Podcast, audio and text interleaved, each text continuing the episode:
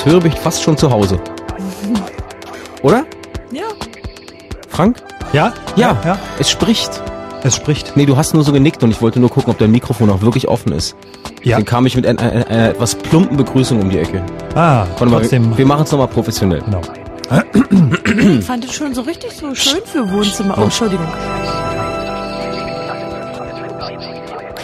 Einen wunderbaren guten Abend. Ihr seid im Chaos Radio Fritz. Letzter Mittwoch im Monat. Wir haben den 29. Oktober, 5 nach 10. Das heißt Zeit fürs Chaos Radio auf Fritz und den Chaos Computer Club. Und ich begrüße herzlichst Konstanze. Guten Abend. Hallo Jakob. Und ich begrüße noch, noch herzlicher oder aufs genauso herzlichste natürlich. Nicht, dass es hier zur Missstimmung kommt. Ey, die Falte auf der Stirn des Böskonst. Nein, äh, Frank Rosengart, guten Abend. Schönen guten Abend. Ja.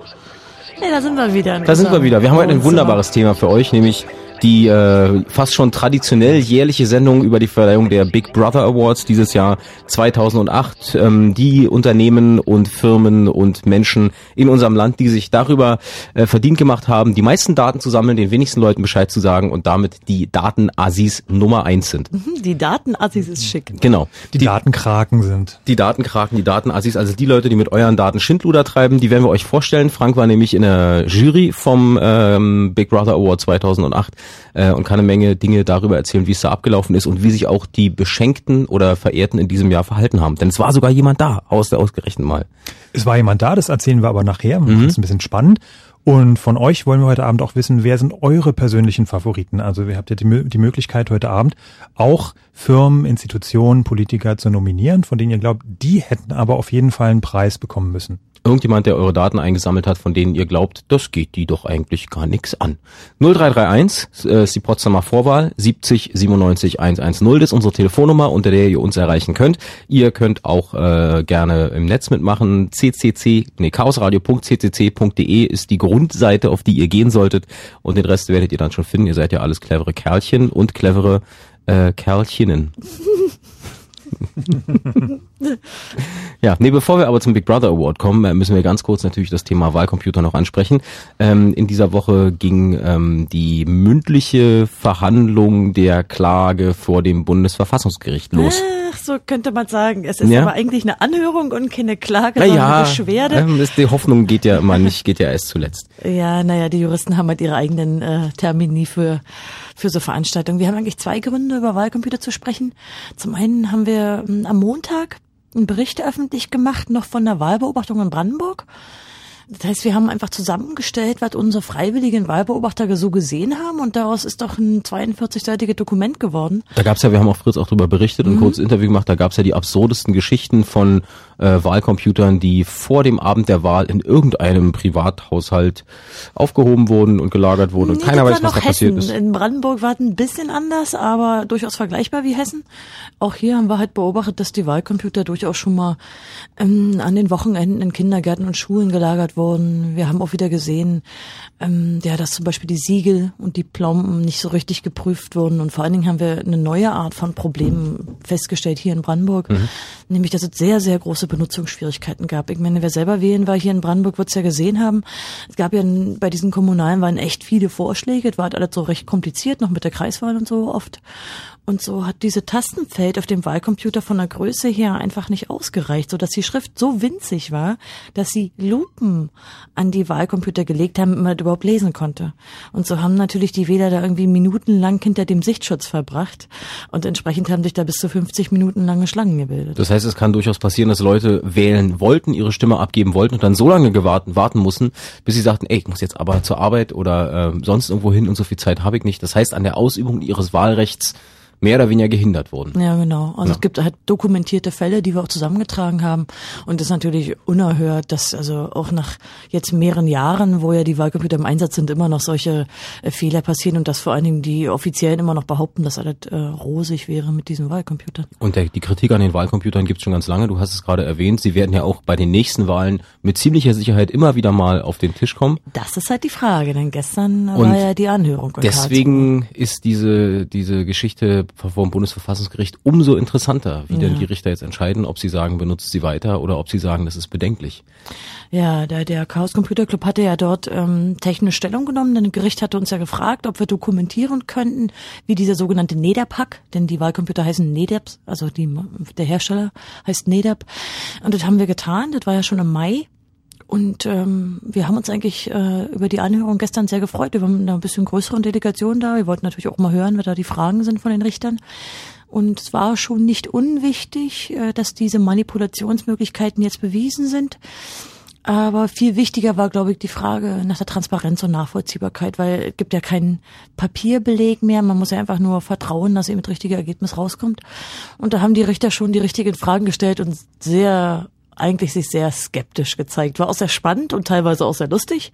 Also wird war da durchaus auch schon mal Gelächter im Publikum, weil vor allen Dingen der hessische Landeswahlleiter Leiter, Herr Wolfgang Hannapel sich da doch einigermaßen blamiert hat.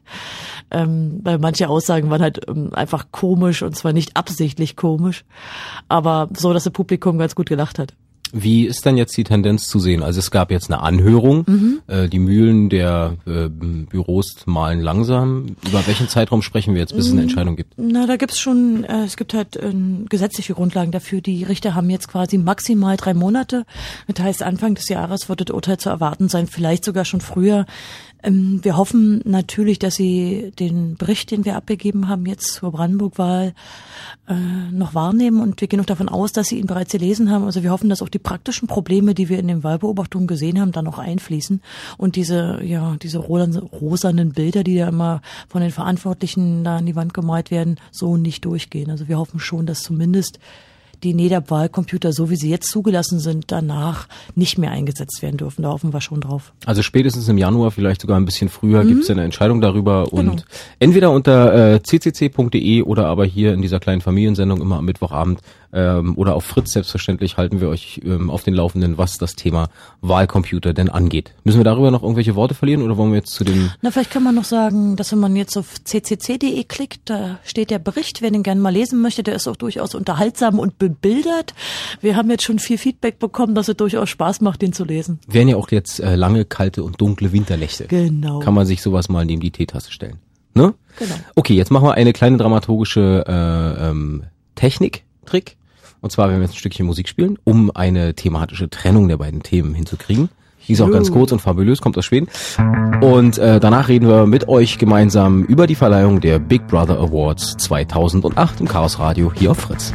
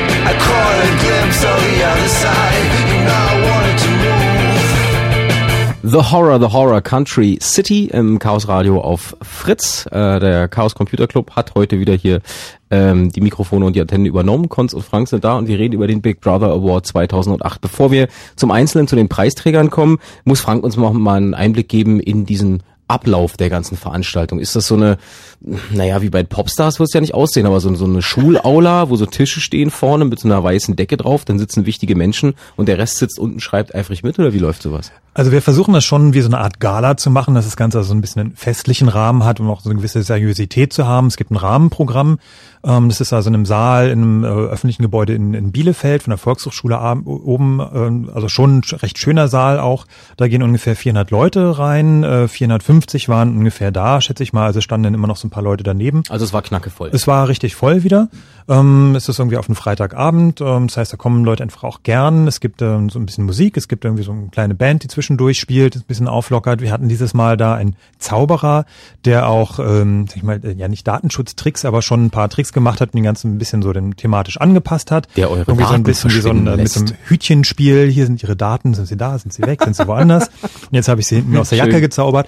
Also so ein bisschen äh, diese ganzen Sachen ein bisschen aufgelockert hat. Das war ganz schön. Und es gibt einen professionellen Moderator, der auch durch das Programm führt. Und dann ist es eigentlich mal im Wechsel. Äh, es gibt dann auch mal, weiß nicht, so Quizspielchen, Ratespielchen, zwischendrin äh, Schätzspiele.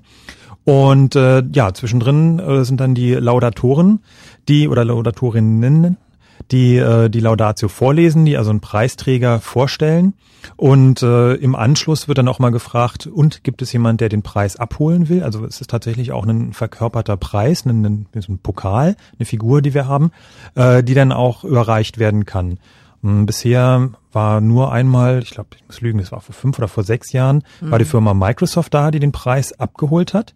Ähm, das war eine ziemlich gute Leistung. Und auch äh, dieses Jahr ist tatsächlich jemand gekommen und hat diesen Preis entgegengenommen. Wir hören jetzt aber erstmal, wer das war und um was es ging. Meine sehr verehrten Damen und Herren, der Big Brother Award 2008 in der Kategorie Arbeitswelt und Kommunikation geht an die Deutsche Telekom AG für die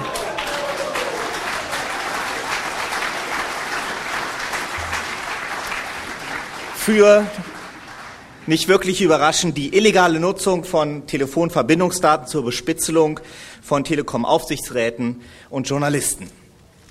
Die Deutsche Telekom AG hat sich damit vorsätzlich gleich über mehrere Gesetze hinweggesetzt und damit dem Vertrauen in das Telekommunikationsgeheimnis, die Pressefreiheit und den Datenschutz einen empfindlichen und möglicherweise bleibenden Schaden zugefügt.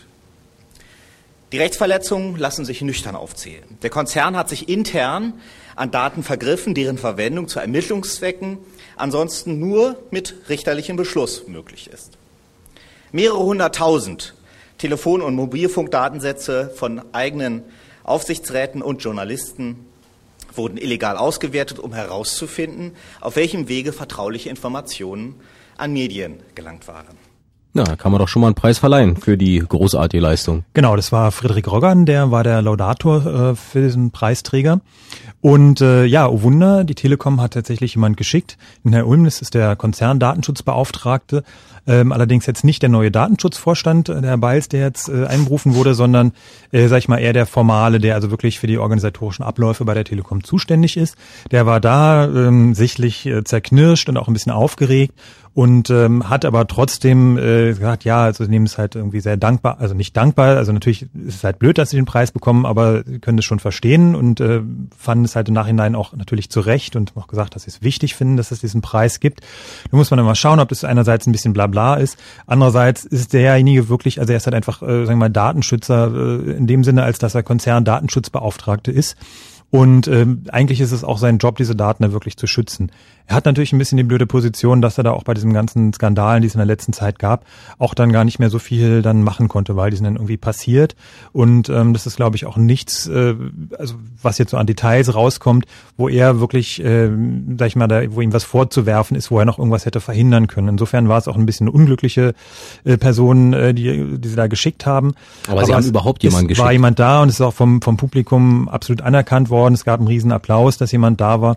Und die Telekom äh, nimmt dieses Problem jetzt, sag ich mal, öffentlich auch wahr und nimmt diesen Preis auch an und ähm, zeigt damit ja auch sagen wir, ein bisschen was. Heute kam gerade die Meldung, dass ähm, aufgrund dieses Skandals da die ersten ähm, sowohl Mitarbeiter als auch ähm, Aufsichtsratsmitglieder ähm, ihren Hut nehmen. Bauernopfer nennt man sowas. Ja, oder so. Mhm. Zumindest ähm, ist, geht es in die Richtung, was Frank gerade sagte. Sie nehmen den Preis an und versuchen sich in der Öffentlichkeit dessen zu stellen. Sollen wir ganz vielleicht ganz kurz vielleicht nochmal erklären, was da überhaupt passiert ist und was das möglicherweise mit dir, mir, uns und euch am Radio zu tun hat?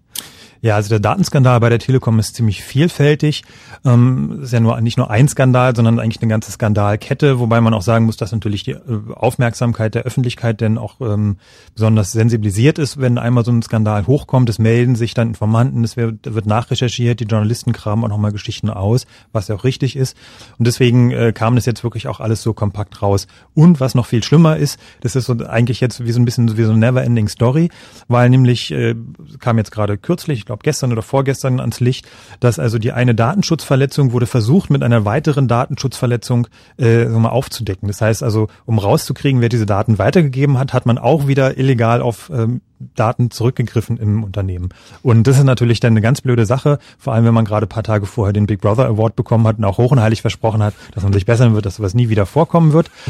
Ähm, ja, also es sind einfach äh, Telefondaten ausgewertet worden. Ähm, es ist so, dass äh, Journalisten kriegen bei T-Mobile einen ordentlichen Rabatt. Die kriegen also eine, Karte, eine Handykarte zu einem sehr guten Tarif.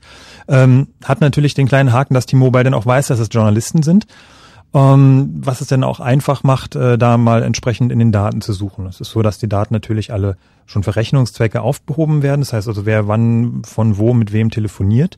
Ähm, dazu möglicherweise noch interne Kommunikation. Ähm, die Telekom hat als Unternehmen auch Zugriff auf alle E-Mails. Sie kann auch die Daten der Telefonanlage auswerten.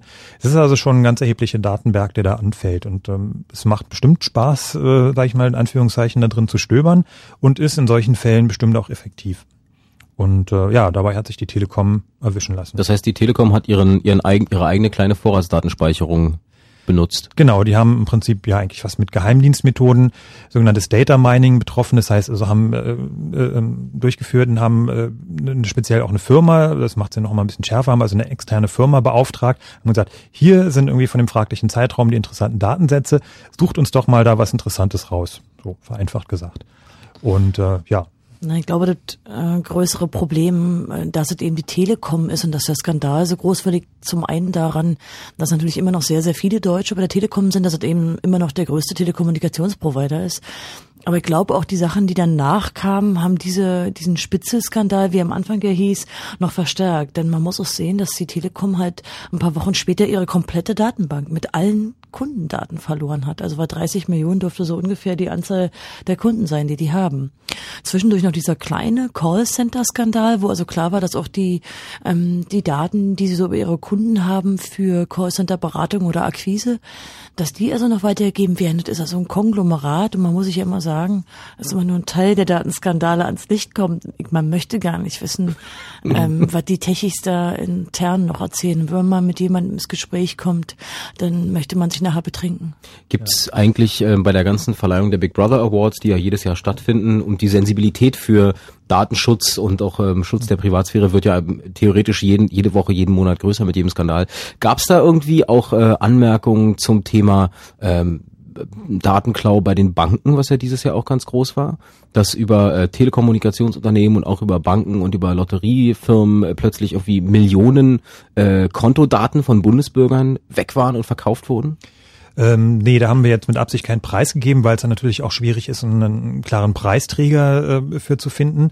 Ähm, und wir versuchen natürlich auch vor allem eher systematische Sachen aufzudecken, anstatt jetzt in Anführungszeichen bedauerliche Einzelfälle. Also wenn jetzt mal irgendwie eine, eine Firma irgendwie ihre Kundendatenbank aus Versehen im Netz, dann ist das halt irgendwie ärgerlich, aber in der Regel keine systematische Sache. Bei der Telekom ist das was anderes. Das war jetzt der äh, vorletzte Skandal, wo sie also, äh, also das war, muss man sagen, es war T-Mobile, wo also speziell für die ähm, externen ähm, Shops oder irgendwelche Vertriebspunkte, dass sie sich per Internet einloggen konnten, äh, alle irgendwie gleich mit dem gleichen Passwort ohne besonderen Schutz und konnten mal eben alle Kundendaten abrufen. Das ist natürlich System, also das ist einfach ein ganz klares Versäumnis, das darf so nicht sein.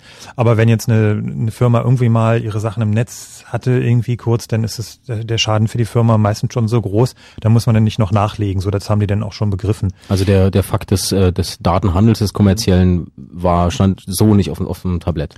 Eigentlich geht es fast immer um irgendwie Datenhandel mit irgendwelchen Sachen. Also wir haben ja auch äh, mindestens noch einen Preisträger, wo es auch wieder um eine gewisse Art von Datenhandel geht. Aber den Datenhandel als solches muss man ja auch mal sehr differenzieren. Also es gibt dann äh, einerseits mal den legalen, äh, dann so diesen Graubereich und diesen absolut illegalen Datenhandel.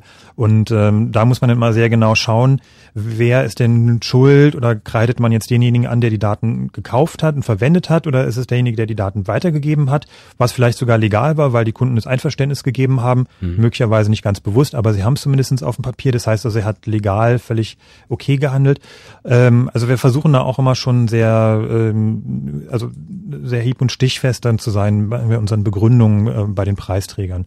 Vielleicht mal ein ganz kurzer Exkurs. Das ist so, dass wir ähm, im Laufe des Jahres dazu aufrufen, dass die Leute uns ähm, Vorschläge schicken, dass die Leute also äh, sagen, okay, das wäre jetzt hier irgendwie mein Preisträger oder ich habe hier das und das erlebt und was haltet ihr da und davon? Ähm, das wird dann gesammelt. Ähm, den, Im August äh, sitzt dann die, äh, das Team vom Föbot in Bielefeld. Das ist also auch ein befreundeter Verein, der sich für Verbraucherschutz, Datenschutz, Privatsphäre einsetzt, der die Big Brother Award ausrichtet, ähm, jetzt seit ein paar Jahren oder seit vielen Jahren, seit es sie in Deutschland gibt. Ähm, die sitzen dann da ganz fleißig, sammeln die Sachen zusammen, äh, machen dann ein paar dicke Ordner auf Papier, das kriegt dann die Jury die bekommen das dann, die Jurymitglieder bekommen das zugeschickt. Dann haben wir ungefähr drei Wochen Zeit, das durchzugehen, mal zu gucken, anzukreuzen, welche sind unsere Favoriten, wem, äh, wer glauben wir, wer interessanter Preisträger ist. Dann machen wir ein bisschen Recherche, gucken schon mal nach, haben vielleicht noch ein paar Rückfragen an die Leute, die eine Adresse angegeben haben. Es gibt auch viele anonyme Einsendungen, teilweise auch aus sehr gutem Grund. Das respektieren wir natürlich. Nur da können wir dann nicht nachfragen, das hat dann den Haken. Aber meistens ähm, ergibt sich das, dass wir dann irgendwie eine Information noch nachschlagen können dann haben wir die große Jury-Sitzung und da werden dann auch schon die fast oder eigentlich die finalen Kandidaten festgelegt. Das heißt, da sitzen wir den ganzen Tag zusammen, überlegen, okay, der ist äh, preiswürdig, der ist vielleicht nicht so interessant, der, der hatte schon letztes Jahr und ach nicht nochmal eine Kundenkarte, das wird ja langweilig. Also haben da eigentlich auch so ein bisschen so eine traurige Routine teilweise, äh, wo alle, also wo andere Leute vielleicht sagen, oh, um Gottes Willen, das ist ja aber, uh, ach, oh, nicht schon wieder so eine Kundenkarte. So. Mhm.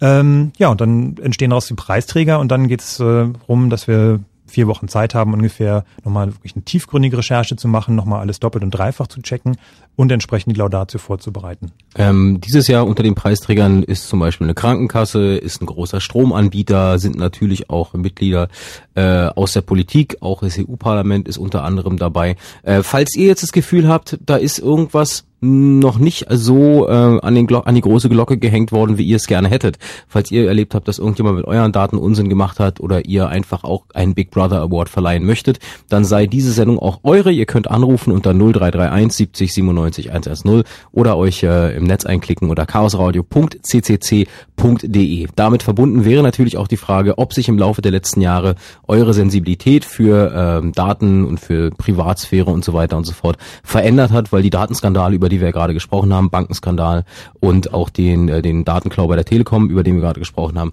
ja, sich immer mehr häufen, weil das Interesse auch größer daran ist und es werden, kommen immer mehr diese Fälle ans Licht, ob ihr dann in irgendeiner Form ähm, skeptisch seid, vorsichtig seid und wie ihr euch dazu verhaltet. Darüber können wir gerne reden in dieser Sendung 0331 70 97 110. Ich würde ganz kurz nochmal, bevor wir eine Musik spielen, äh, ganz kurz nochmal den Vergleich zum letzten Jahr ziehen wollen. Da waren ja äh, wunderbare Sachen dabei, wie die Hotelkette Marriott zum Beispiel, die die Daten von ihren Kunden ausgewertet hat für weitere betriebliche Veranstaltungen. Also die haben äh, ausgewertet, hast du eine Allergie, brauchst du also eine spezielle Bettwäsche, ähm, wann hast du eingecheckt, wann hast du ausgecheckt, mit wem hast du äh, kommuniziert, äh, welches Essen, welches Trinken hast du, hast du Beschwerden, welche Fernsehkanäle hast du geguckt und das wurde alles aufgeschrieben, mit welcher Kreditkarte hast du bezahlt, konntest du überhaupt zahlen und das wurde dann ausgewertet, ohne dass die Leute gefragt wurden. Schöne Schweinerei. Die waren letztes Jahr, glaube ich, der absolute Publikumsfavorit.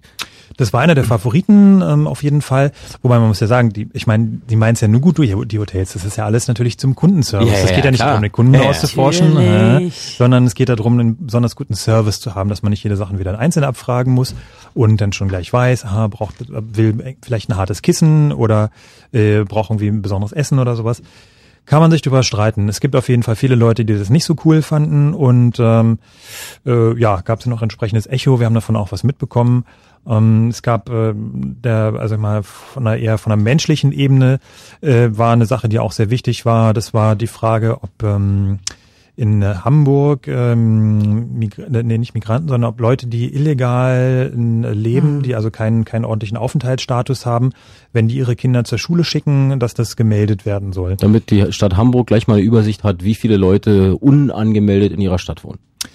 Genau, das ist also die, ja, es hat natürlich eigentlich offiziell eine andere Begründung, aber klar. der Nebeneffekt wäre dann, dass die Eltern äh, die Kinder eben nicht zur Schule schicken, weil sie Angst haben, dann entsprechend ausgewiesen zu werden oder abgeschoben zu werden. Das waren so Preisträger aus dem letzten Jahr. Dieses Jahr sind auch viele wunderbare Exemplare dabei. Wir werden gleich mehr davon hören. Ich freue mich jetzt schon, solange aber noch äh, passende Musik aus Berlin. Äh, Bonaparte, Anti-Anti, dann die Nachrichten, dann geht's weiter im Chaos Radio mit den Big Brother Awards 2008.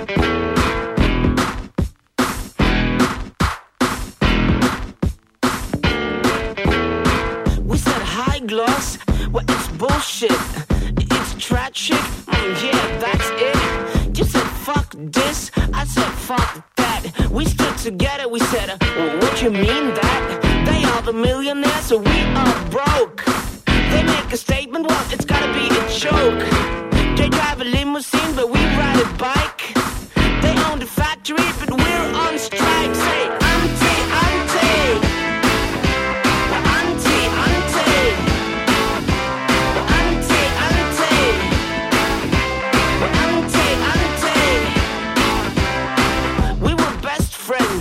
against big fish, throwing cocktails. Yeah, eat this. You're all stupid. We're not joking. Well, we will change it. This gun is smoking. They are the millionaires, so we are broke. They make a statement, well, it's gotta be a joke. They drive a limousine, but we steal a bike. They own the factory, but we're on strike. Say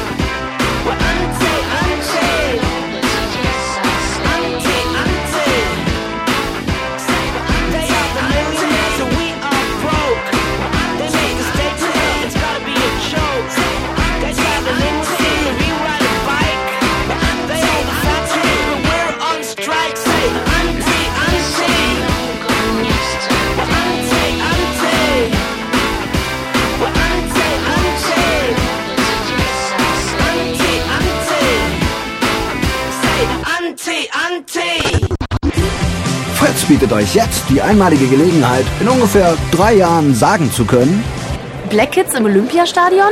Pff, die habe ich schon vor ungefähr drei Jahren im Lido gesehen. Das war geil. Fritz präsentiert Black Kids. Black Kids. Kommenden Dienstag im Lido Berlin-Kreuzberg.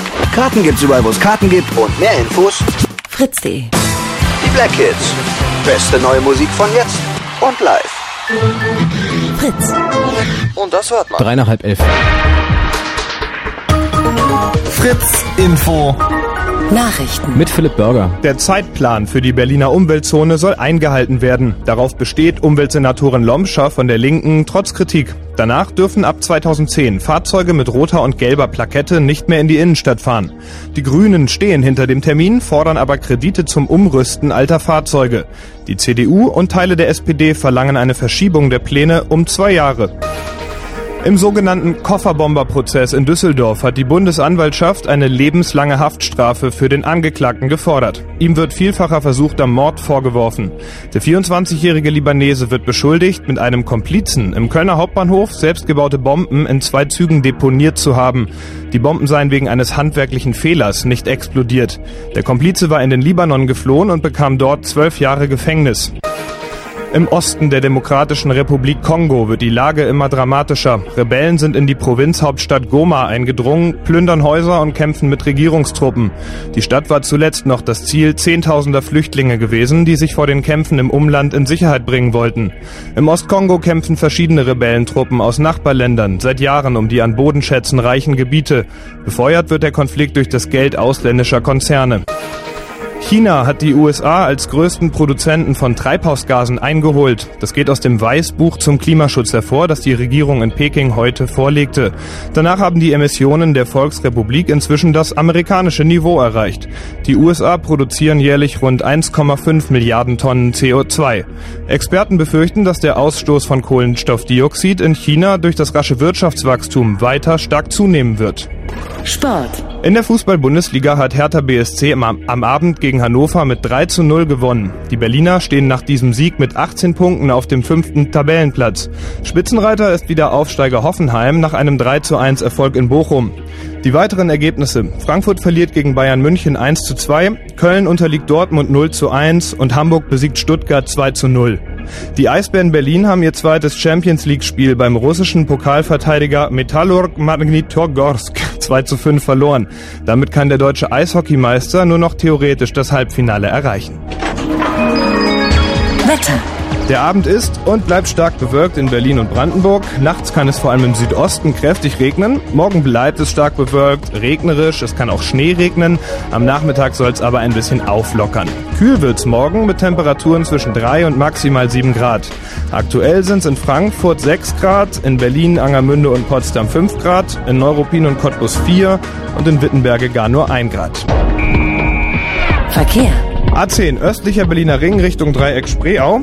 Zwischen Rüdersdorf und Erkner gibt's Behinderungen durch einen kaputten Laster im Baustellenbereich. A2 Magdeburg Richtung Berliner Ring. Zwischen den Ausfahrten Brandenburg an der Havel und Netzen ist wegen Bauarbeiten der rechte Fahrstreifen gesperrt. Stadtverkehr Berlin A111 stadtauswärts. Berlin-Charlottenburg Richtung Oranienburg. Zwischen dem Dreieck Charlottenburg und Heckerdamm ist wegen Instandhaltungsarbeiten die linke Spur gesperrt. A113 stadtauswärts Berlin-Neukölln Richtung Schönefeld. Zwischen Spätstraße und Stubenrauchstraße ist die linke und ist auch die mittlere Spur gesperrt. Und wegen Wartungsarbeiten kommt es heute Nacht auch zu Spursperrungen auf dem Stadtring. Der A100, bitte achtet auf die Beschilderungen und passt eure Fahrweise an. Gute Fahrt. Fritz ist eine Produktion des RBB. Und wenn im Radio 91,9, dann Fritz rund um Belzig.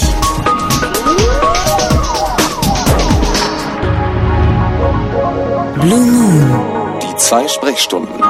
Letzter Mittwoch im Monat, Zeit fürs Chaos Radio auf Fritz. Heute, ei, jetzt habe ich die laufende Nummer gar nicht im Kopf. Ich würde sagen, wir sind bei 140, oder? Ja. Ja, stimmt das? Ich kann es nicht bestätigen, aber auch nicht Ähm, dementieren. ist uns, glaube ich, relativ wumpe heutzutage heute, weil es geht um äh, was? Wir fragen einfach den Hörer, der muss es sagen. Äh, Hörer, rufe an, Anrufer, sage genau. uns bitte, welche, aber ich glaube, wir sind Aber bei nicht nur 140. das. Nee, wir Genau, nehmen den wir Hörer, den wir hier schon fest. haben. Ja, nee, auf jeden Fall, wir müssen ja ganz kurz sagen. Also, äh, Chaos Computer Club ist hier, ähm, Frank Rosengart und Konstanze und wir reden über die Big Brother Awards 2008. Letztes Jahr hat Bundesfinanzminister Per Steinbrück einbekommen für die glorreiche Einführung einer lebenslangen Steueridentifikationsnummer, die wir jetzt alle haben. Und dazu haben wir gleich mal eine Frage, und zwar von Oliver aus Berlin. Namt.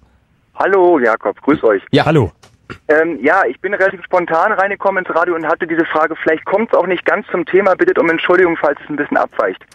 Ähm, ich habe, wie alle vor ein paar Wochen ja, diese Steueridentnummer per Post bekommen und dieser Brief, der in meinem Briefkasten lag, der war offen. Äh, aufgerissen und ähm, ich habe dann also reingeguckt und habe dann diese Steueridentnummer gesehen und die Daten, die scheinbar zu dieser Schlüsselnummer hinterlegt sind, also äh, Nachname, halt Geburtsdatum. War der Brief so offen wie äh, offensichtlich aufgerissen oder wie zufällig irgendwo hängen geblieben? Nee, es war wirklich wie wenn jemand den aufgemacht hat. Ne? Ähm, aufgemacht, rausgenommen, wieder reingelegt. Ich, ähm, ich vermute erstmal nichts Schlimmes. Ich denke mal, der Briefträger hat es vielleicht falsch eingeworfen. Und das, der andere Nachbar hat es gesehen, merkt, oh, ist gar nicht für mich und hat es richtig reingeworfen. Das könnte vielleicht der harmlose Fall sein. Was mich jetzt eigentlich nur äh, bewegt bei der Frage ist, was kann jemand tun, der ähm, sozusagen die hinterlegten Schlüsselsätze zu dieser Nummer kennen würde? Gibt es da irgendwelche Missbrauchsansätze, die ich da haben kann? Die ich da Oder die du jetzt ausnutzen befürchten könnte? musst? Ja, genau. Naja, momentan noch nicht, äh, da wir ja ohnehin empfehlen, dass du äh, dir von der Humanistischen Union dieses Widerspruchschreiben holst und dahin schickst. Ähm, Also noch brauchst du da nicht viel befürchten. In einem Jahr sieht es schon ein bisschen anders aus. Lass Wenn- mal ganz kurz nochmal auf dieses Widerspruchsschreiben eingehen. Was ist das? Na, die Humanistische Union hat auf ihrer Webseite ähm, ja ein vorformuliertes Schreiben, wo man, was man als Formular quasi benutzen kann, um ja einen Widerspruch zu machen. Zwar hat dieses Schreiben keine Widerspruchsbelehrung, wie normalerweise bei amtlichen Schreiben, wenn so ein Bescheid sind dabei ist. Ähm, dennoch äh, kann man einfach sagen, nö, will ich nicht und einen Brief schicken. Was passiert dann? Nicht wirklich viel, hat so eine Form von aufschiebender Wirkung, aber da die Humanistische Union auch ein Musterverfahren führt, hey, äh, mal sein Protest in eine Form von zivilem Widerstand. Mhm. Aber die, die, die Frage von Oliver nochmal weitergedacht, also könnte, könnte er jetzt bei seinem zuständigen Finanzamt anrufen und sagen, der Brief war offen, das Geheimnis ist verletzt, ich hätte gerne eine andere Nummer. Ähm, Also ich das habe ich sogar getan. Ja, und? Wie, du hast hab- hingeschrieben und, und Nein, hast gesagt, ähm, in diesem in, in diesem Schreiben ist so eine Info-Hotline drin gewesen. Ja, und? Dann habe ich einfach mal angerufen und und habe dem dem Typen äh, wahrscheinlich auch ein Callcenter, die dafür beauftragt wurden, keine Ahnung, ähm, dem den äh, die Sachlage geschildert, dem auch meine Besorgnis geäußert und eigentlich gesagt, ähm, ich will das eigentlich nicht, ich möchte gerne eine neue Nummer haben, hm, was hat er gesagt? wenn es schon nicht anders gehen sollte. Also wenn eine Nummer, dann bitte nochmal erneut und bitte so zustellen, dass es nicht geöffnet wurde. Und ähm, das wurde abgelehnt nach dem Motto, das kann man nicht tun und die Nummer ist jetzt da und hast Pech gehabt, so ungefähr. Naja, nun, die ist dir zugewiesen, äh, zu sagen, ab dem Zeitpunkt, äh, zu dem du lebst, in dem Fall jetzt ja erst ab jetzt, weil der jetzt anfängt, bis über deinen Tod hinaus, bis über 20 Jahre, dein Tod hinaus, die, den werden sie nicht auf Antrag ändern, denn dann würde ja auch diese eindeutige Nummer ihren Sinn verlieren. Wenn jeder kommt, der sagt, oh, jemand Ja, hat meine das- Steuer-ID erfahren, ich möchte jetzt eine neue, das ist dann natürlich nicht so schön für so ein Personenkennzeichen. Und dass die beim Callcenter natürlich da irgendwie gar nichts machen können, ist ja nicht weiter überraschend. Allerdings Ja. muss man auch sagen, das Problem ist, glaube ich, auch tatsächlich nicht die Nummer als solche, sondern ähm, wahrscheinlich machst du dir eher sehr Sorgen wegen der Informationen, die da sonst so drin stand. Da stand ja auch noch mal eine ganze Menge anderes drin in dem Schreiben. Ah, Also bei mir waren halt eben die normalen Artensätze, Anschrift, Geburtsdatum, Nachname, Vorname. Genau, das und ist ja schon mal- Und so weiter. Das ist ja schon mal eine ganze Menge. Also Ja, ja, ähm, wenn es darum geht, irgendwo, weiß nicht was, äh, online zu bestellen, vielleicht Ja. ein Konto eröffnen, braucht man Genau. schon noch einen Nachweis für. Aber es gibt ja schon noch ein paar Sachen, wo die Daten abgefragt werden.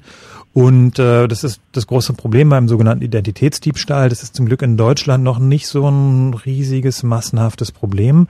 Aber es ist natürlich schon immer ein bisschen ungutes Gefühl, wenn, wenn du weißt, dass jemand vielleicht auch aus deinem Haus, der ja auch unter deiner Anschrift erreichbar ist, dann möglicherweise unter deinem Namen irgendwelche Sachen bestellen könnte. Also es ist schon nicht so ganz cool, äh, dass da auch vor allem das Geburtsdatum drin steht. Mhm. Und dann hast du plötzlich eine Kiste Motorradteile vor der Tür, die du gar nicht haben willst. Das kann ja auch passieren, wenn du die gar nicht Ja, bestellt vielleicht hast. BMW oder so, wa? Ja.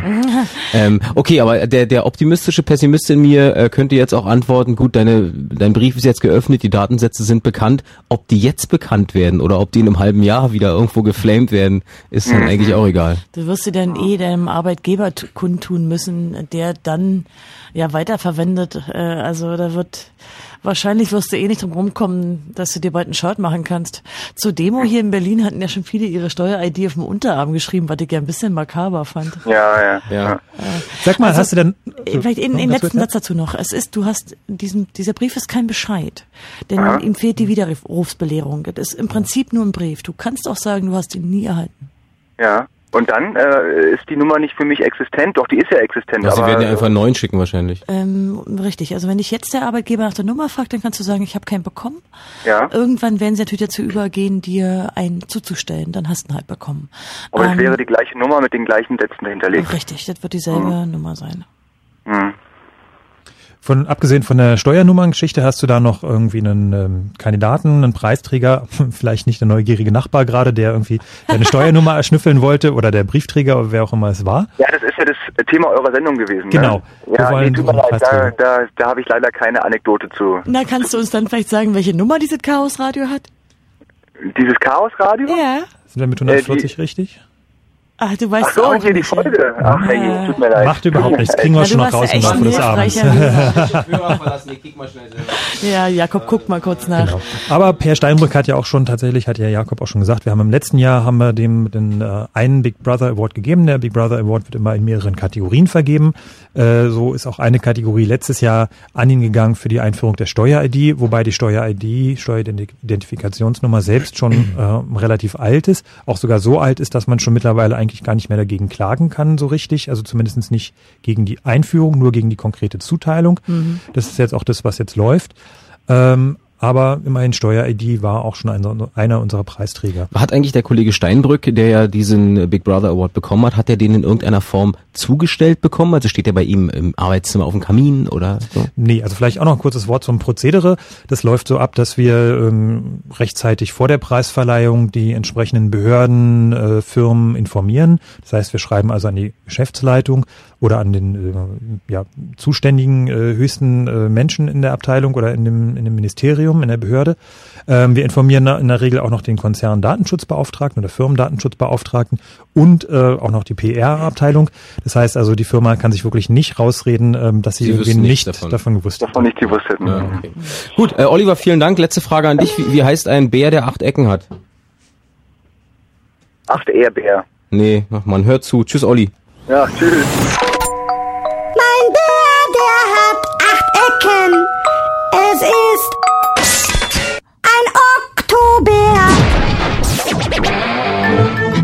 Fritz. Und das hört man. Wir haben nur noch zwei Tage, um den zu spielen. Ich finde den super. Chaos Radio auf Fritz, Teil 140. Habe ich nachgeguckt. Am Telefon ist Christian. Grüß dich. Hi. Hallo. Äh, auch bei dir geht's um die Steuernummer. Da haben wir ja doch wieder ins Schwarze getroffen. Hast du denn schon Ja, eine? Äh, ich habe ich hab schon eine. Ähm, ich wollte eigentlich nur sagen, dass, ähm, was, was du gerade gesagt hast, dass das kein Bescheid werden, weil dann keine Rechtsbelehrung drunter ist. Das ist, glaube ich, nicht ganz so richtig, weil ein Bescheid ist das schon. Nur, ähm, das heißt, normalerweise hat man ja eine Widerspruchsfrist, da steht dann drin irgendwie, was man da machen kann. Und wenn das nicht drin steht, dann verlängert sich die Widerspruchsfrist einfach auf ein Jahr. Hm, das ist richtig. Aber, ja. aber ein Bescheid ist das trotzdem. Also das kann man nicht einfach ignorieren oder so. Man hat halt nur ein Jahr Zeit. Was Na, man kann es insofern ignorieren, als dass man sagen kann, ich habe ihn schlecht nicht bekommen. Das kann man natürlich auch äh, machen, wenn man Post vom Finanzamt bekommt. Aber du hast natürlich recht, damit verlängert sich im Prinzip nur die Frist auf ein Jahr. Da hast du natürlich Wobei es aber auch, muss ja auch einhaken, es ist unter Juristen umstritten, was es tatsächlich ist. Ja, ist richtig. Also es ist aber weißt du, wir sind ja auch Hacker und keine Juristen. Wir können uns ja mal rausreden mit, wir sind Laien. Nein, ist, ist, ja, ist ja auch okay. Nur die Sache ist die, also ich habe die Erfahrung gemacht, wenn man sagt, man hat den Brief nicht bekommen. Das sind ja alles Einschreiben irgendwie. Und ähm, also das ist kein normaler Brief, sondern das ist dann. Bei Oliver gerade war es ein normaler Brief. Auch ich habe einen normale normalen Brief ja. bekommen. Ich habe sogar zwei normale Briefe. ja. Okay, Ja. Also das war kein Einschreiben Ja, und kein ja, nix. nee, Also es ist ja so, ähm, die haben ja nun an die gesamte Bundesrepublik diese Nummern verschickt. Die haben ohnehin äh, Probleme mit richtig mit, mit einer Million zurückgekommenen Briefe, weil die Daten teilweise nicht aktuell waren. Es ist jetzt erstmal nicht zu erwarten, dass sie da große Aktionen starten. Das ist ein sehr kleines Amt, was äh, eben diese Verteilung der Steuer-IDs macht. Die sind jetzt eh gerade mal ausgelastet mit den Briefen, die sowieso zurückkommen und mit den ganzen Leuten, äh, die den Einspruch von der Humanistischen Union nun auch noch schicken, weil sie eben diese Steuer-ID nicht wollen. Die sind jetzt eh gut ausgelastet und werden War wahrscheinlich das nicht das Bundesverwaltungsamt? ja, richtig. Ah, das sind auch die, die die Abhörzentrale, die, Ja, die, ja. die zentrale Telefonabhörzentrale in Deutschland werden sollten. Das sind irgendwie die Dilettanten, die da gerade irgendwie die Das hast gesagt, Frank. verschicken. Das Ja, sag ich genau. Aber wenn ihr euch den Brief anguckt, äh, die sehen aus wie irgendwie in den 80er Jahren mit irgendeinem rottigen äh, Nadeldrucker ausgedruckt. Also das ist schon sehr abenteuerlich, was da Ich irgendwie finde auch doof, dass die nicht mal eine Ansprache haben. Es ist nur sehr geehrter Herr, sehr geehrte Dame. Ich meine, können nicht wenigstens mal, naja. Aber was machen denn die, was machen denn die, die die Steuer-ID quasi jetzt wegschmeißen? Ich meine, das, damit ist denen ja auch nicht geholfen. Also die kriegen dann irgendwann halt, keine Ahnung, Na, wenn- 6. nein, nein, ja, nein, wenn- wenn du-. Du, wir- du wirfst sie ja nicht weg.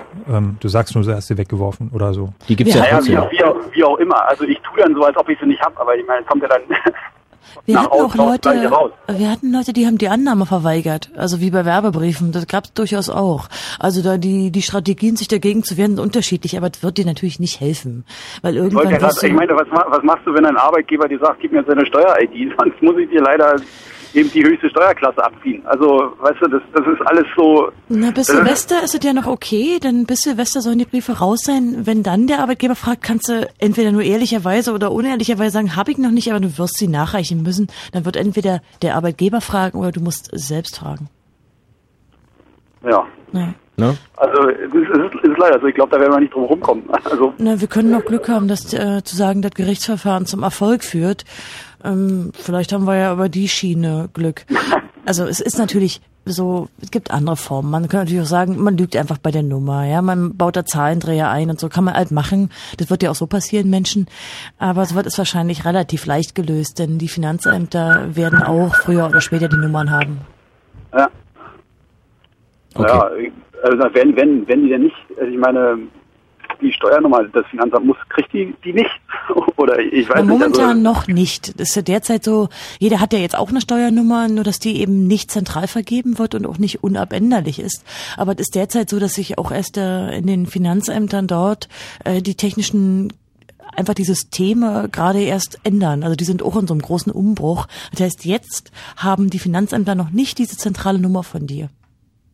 Momentan. Okay, ich sehe, ich, um hier kurz zu intervenieren, ich sehe, das Thema Steuernummer Ja. ist nochmal ein sehr großes. Dazu lohnt sich nochmal eine extra Sendung zu machen. Wir kommen ein bisschen weg vom eigentlichen Anker der heu- heutigen Sendung und der heißt Big Brother Awards. Christian, hast du noch, hast du noch eine Datenkrake für 2008 vorzuschlagen?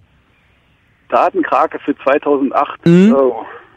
Ähm, generell die ganzen Social Networks, aber die waren wahrscheinlich schon mal nominiert. Nee, die waren noch nicht. Ähm, das ist auch interessant. Also wobei ich muss auch sagen, wir beschränken uns auch ausschließlich auf äh, Firmen und Institutionen in Deutschland oder die zumindestens, also jetzt eine Ausnahme haben wir dieses Jahr mal gemacht, aber äh, das ist auch der Grund, warum Google nicht jedes Jahr einen Preis bekommt, ist, dass wir sagen, wir wollen eigentlich wirklich deutsche Firmen haben. Aber zum Beispiel Xing ist ja eine deutsche Firma, glaube ich, oder? Crossing, ja, klar. Ja, ja, ja, ja, ja, klar. Ja, oder Ähm, StudiVZ. Ja, genau. wobei wir aber auch äh, immer beachten, dass gewisse Daten ja auch freiwillig sind. Also man muss halt schauen, welche Sachen, sag ich mal, wo ich als Kunde zum einen übers Ohr gehauen werde. Das heißt, also wo mir versprochen wird, alles gut mit deinen Daten, kein Problem, und dann werden die hintenrum doch verkauft.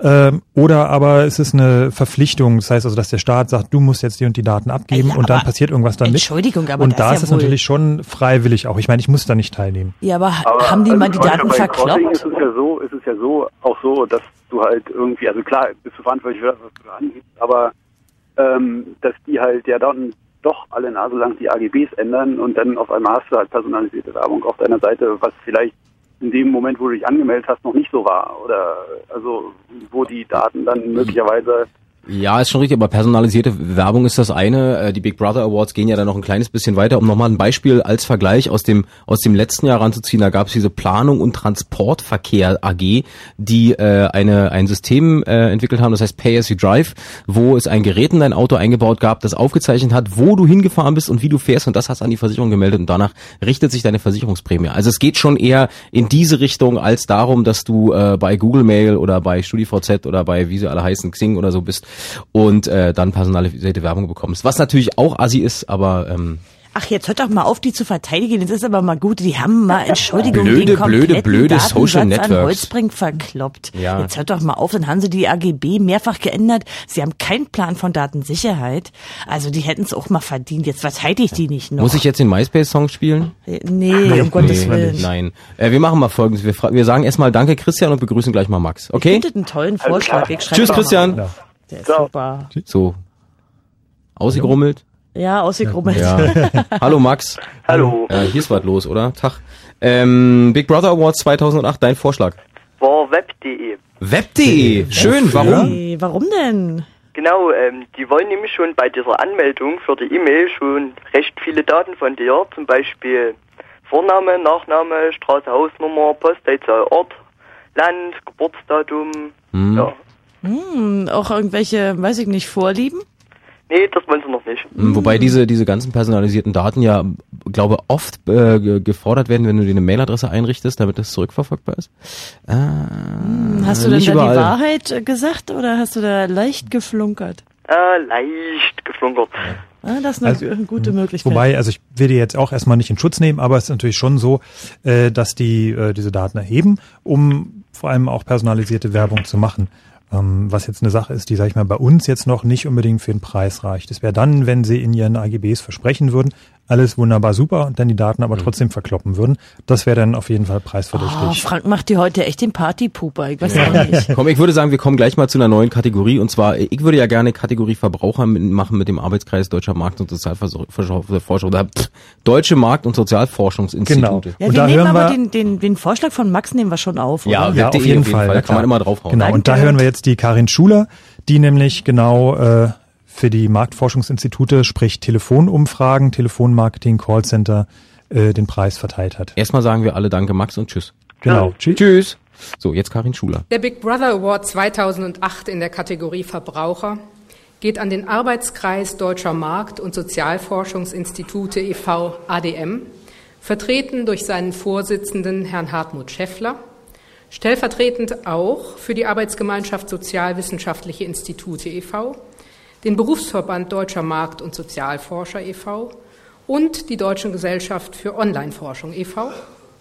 Und zwar für die Empfehlung in einer Telefonrichtlinie, Telefoninterviews bei Bedarf ohne Kenntnis der Gesprächspartner heimlich mitzuhören und diese rechtswidrige Praxis auch nach Beanstandung durch die Datenschutzaufsichtsbehörde weiterhin zu propagieren.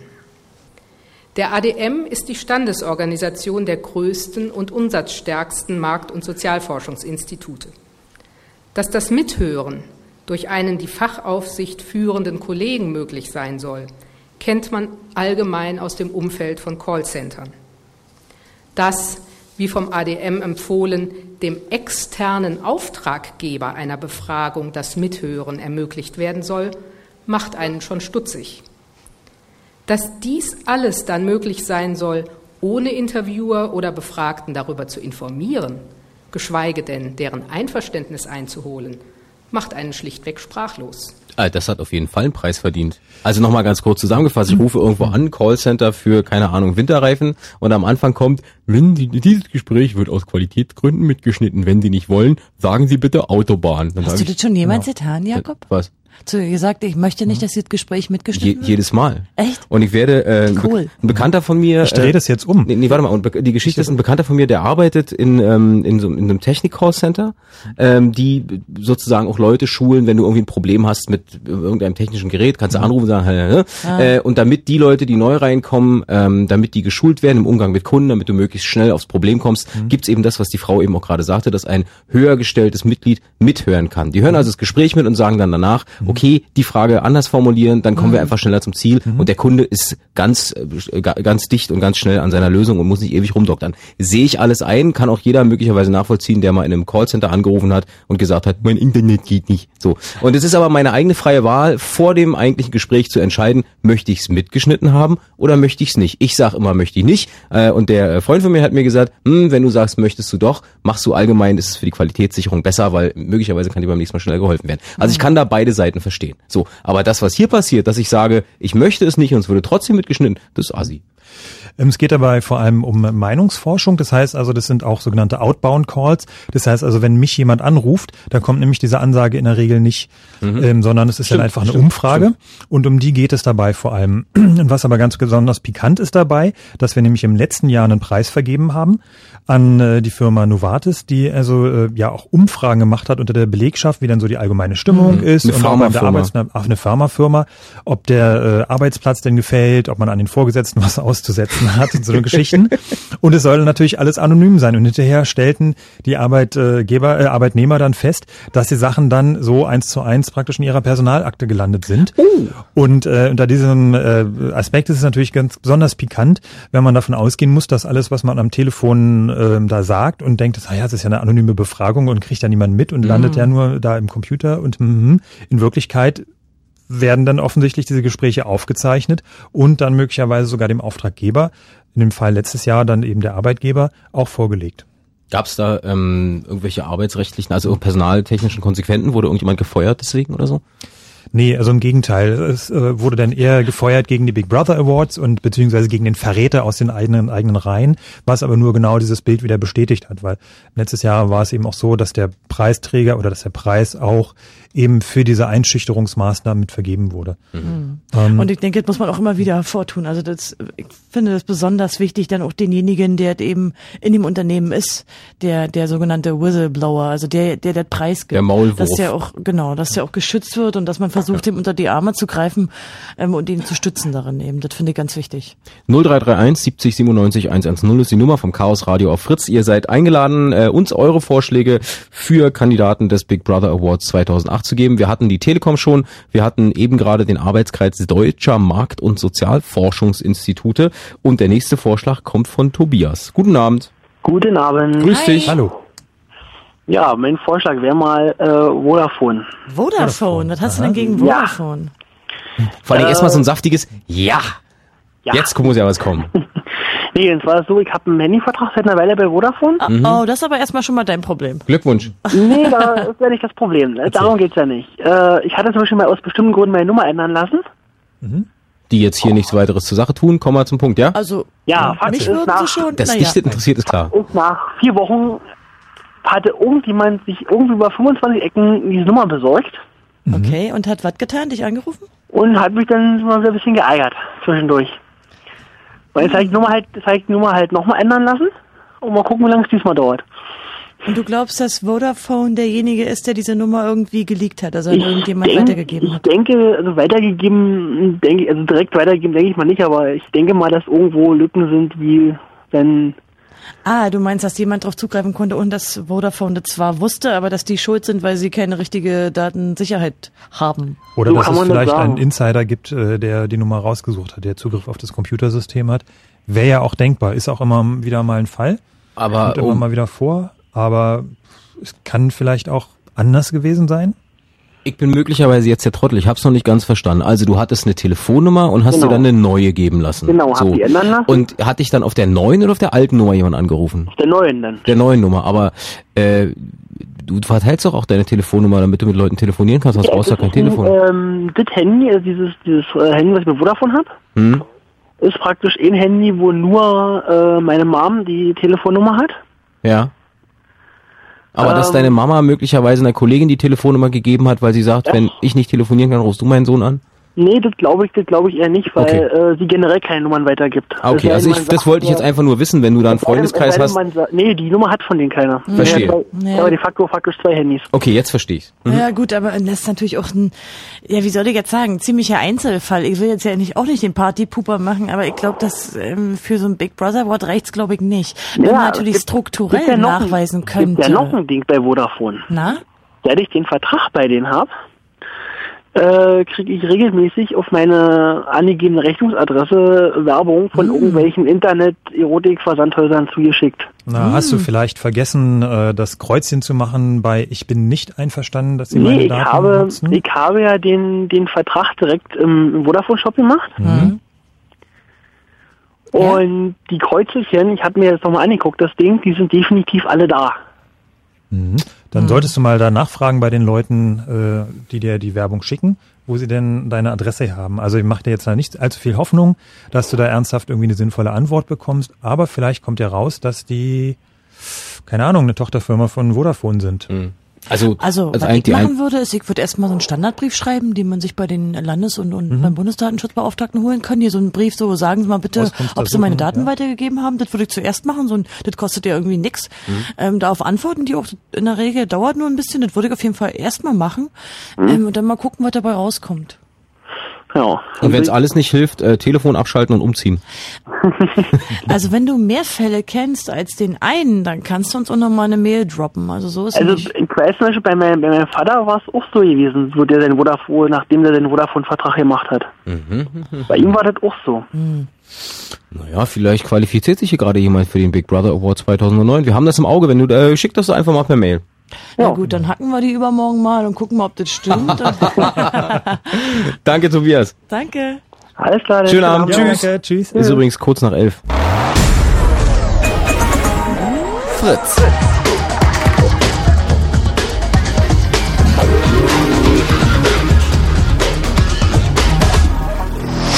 Blue Moon.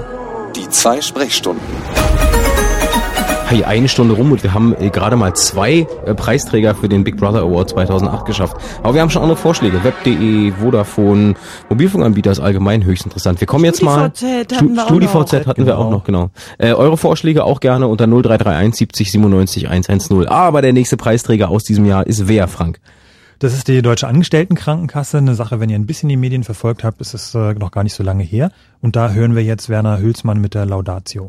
Der Big Brother Award 2008 in der Kategorie Gesundheit und Soziales geht an die Deutsche Angestelltenkrankenkasse DAK, vertreten durch ihren Vorstandsvorsitzenden Herrn Professor Dr. HC Herbert Repscher.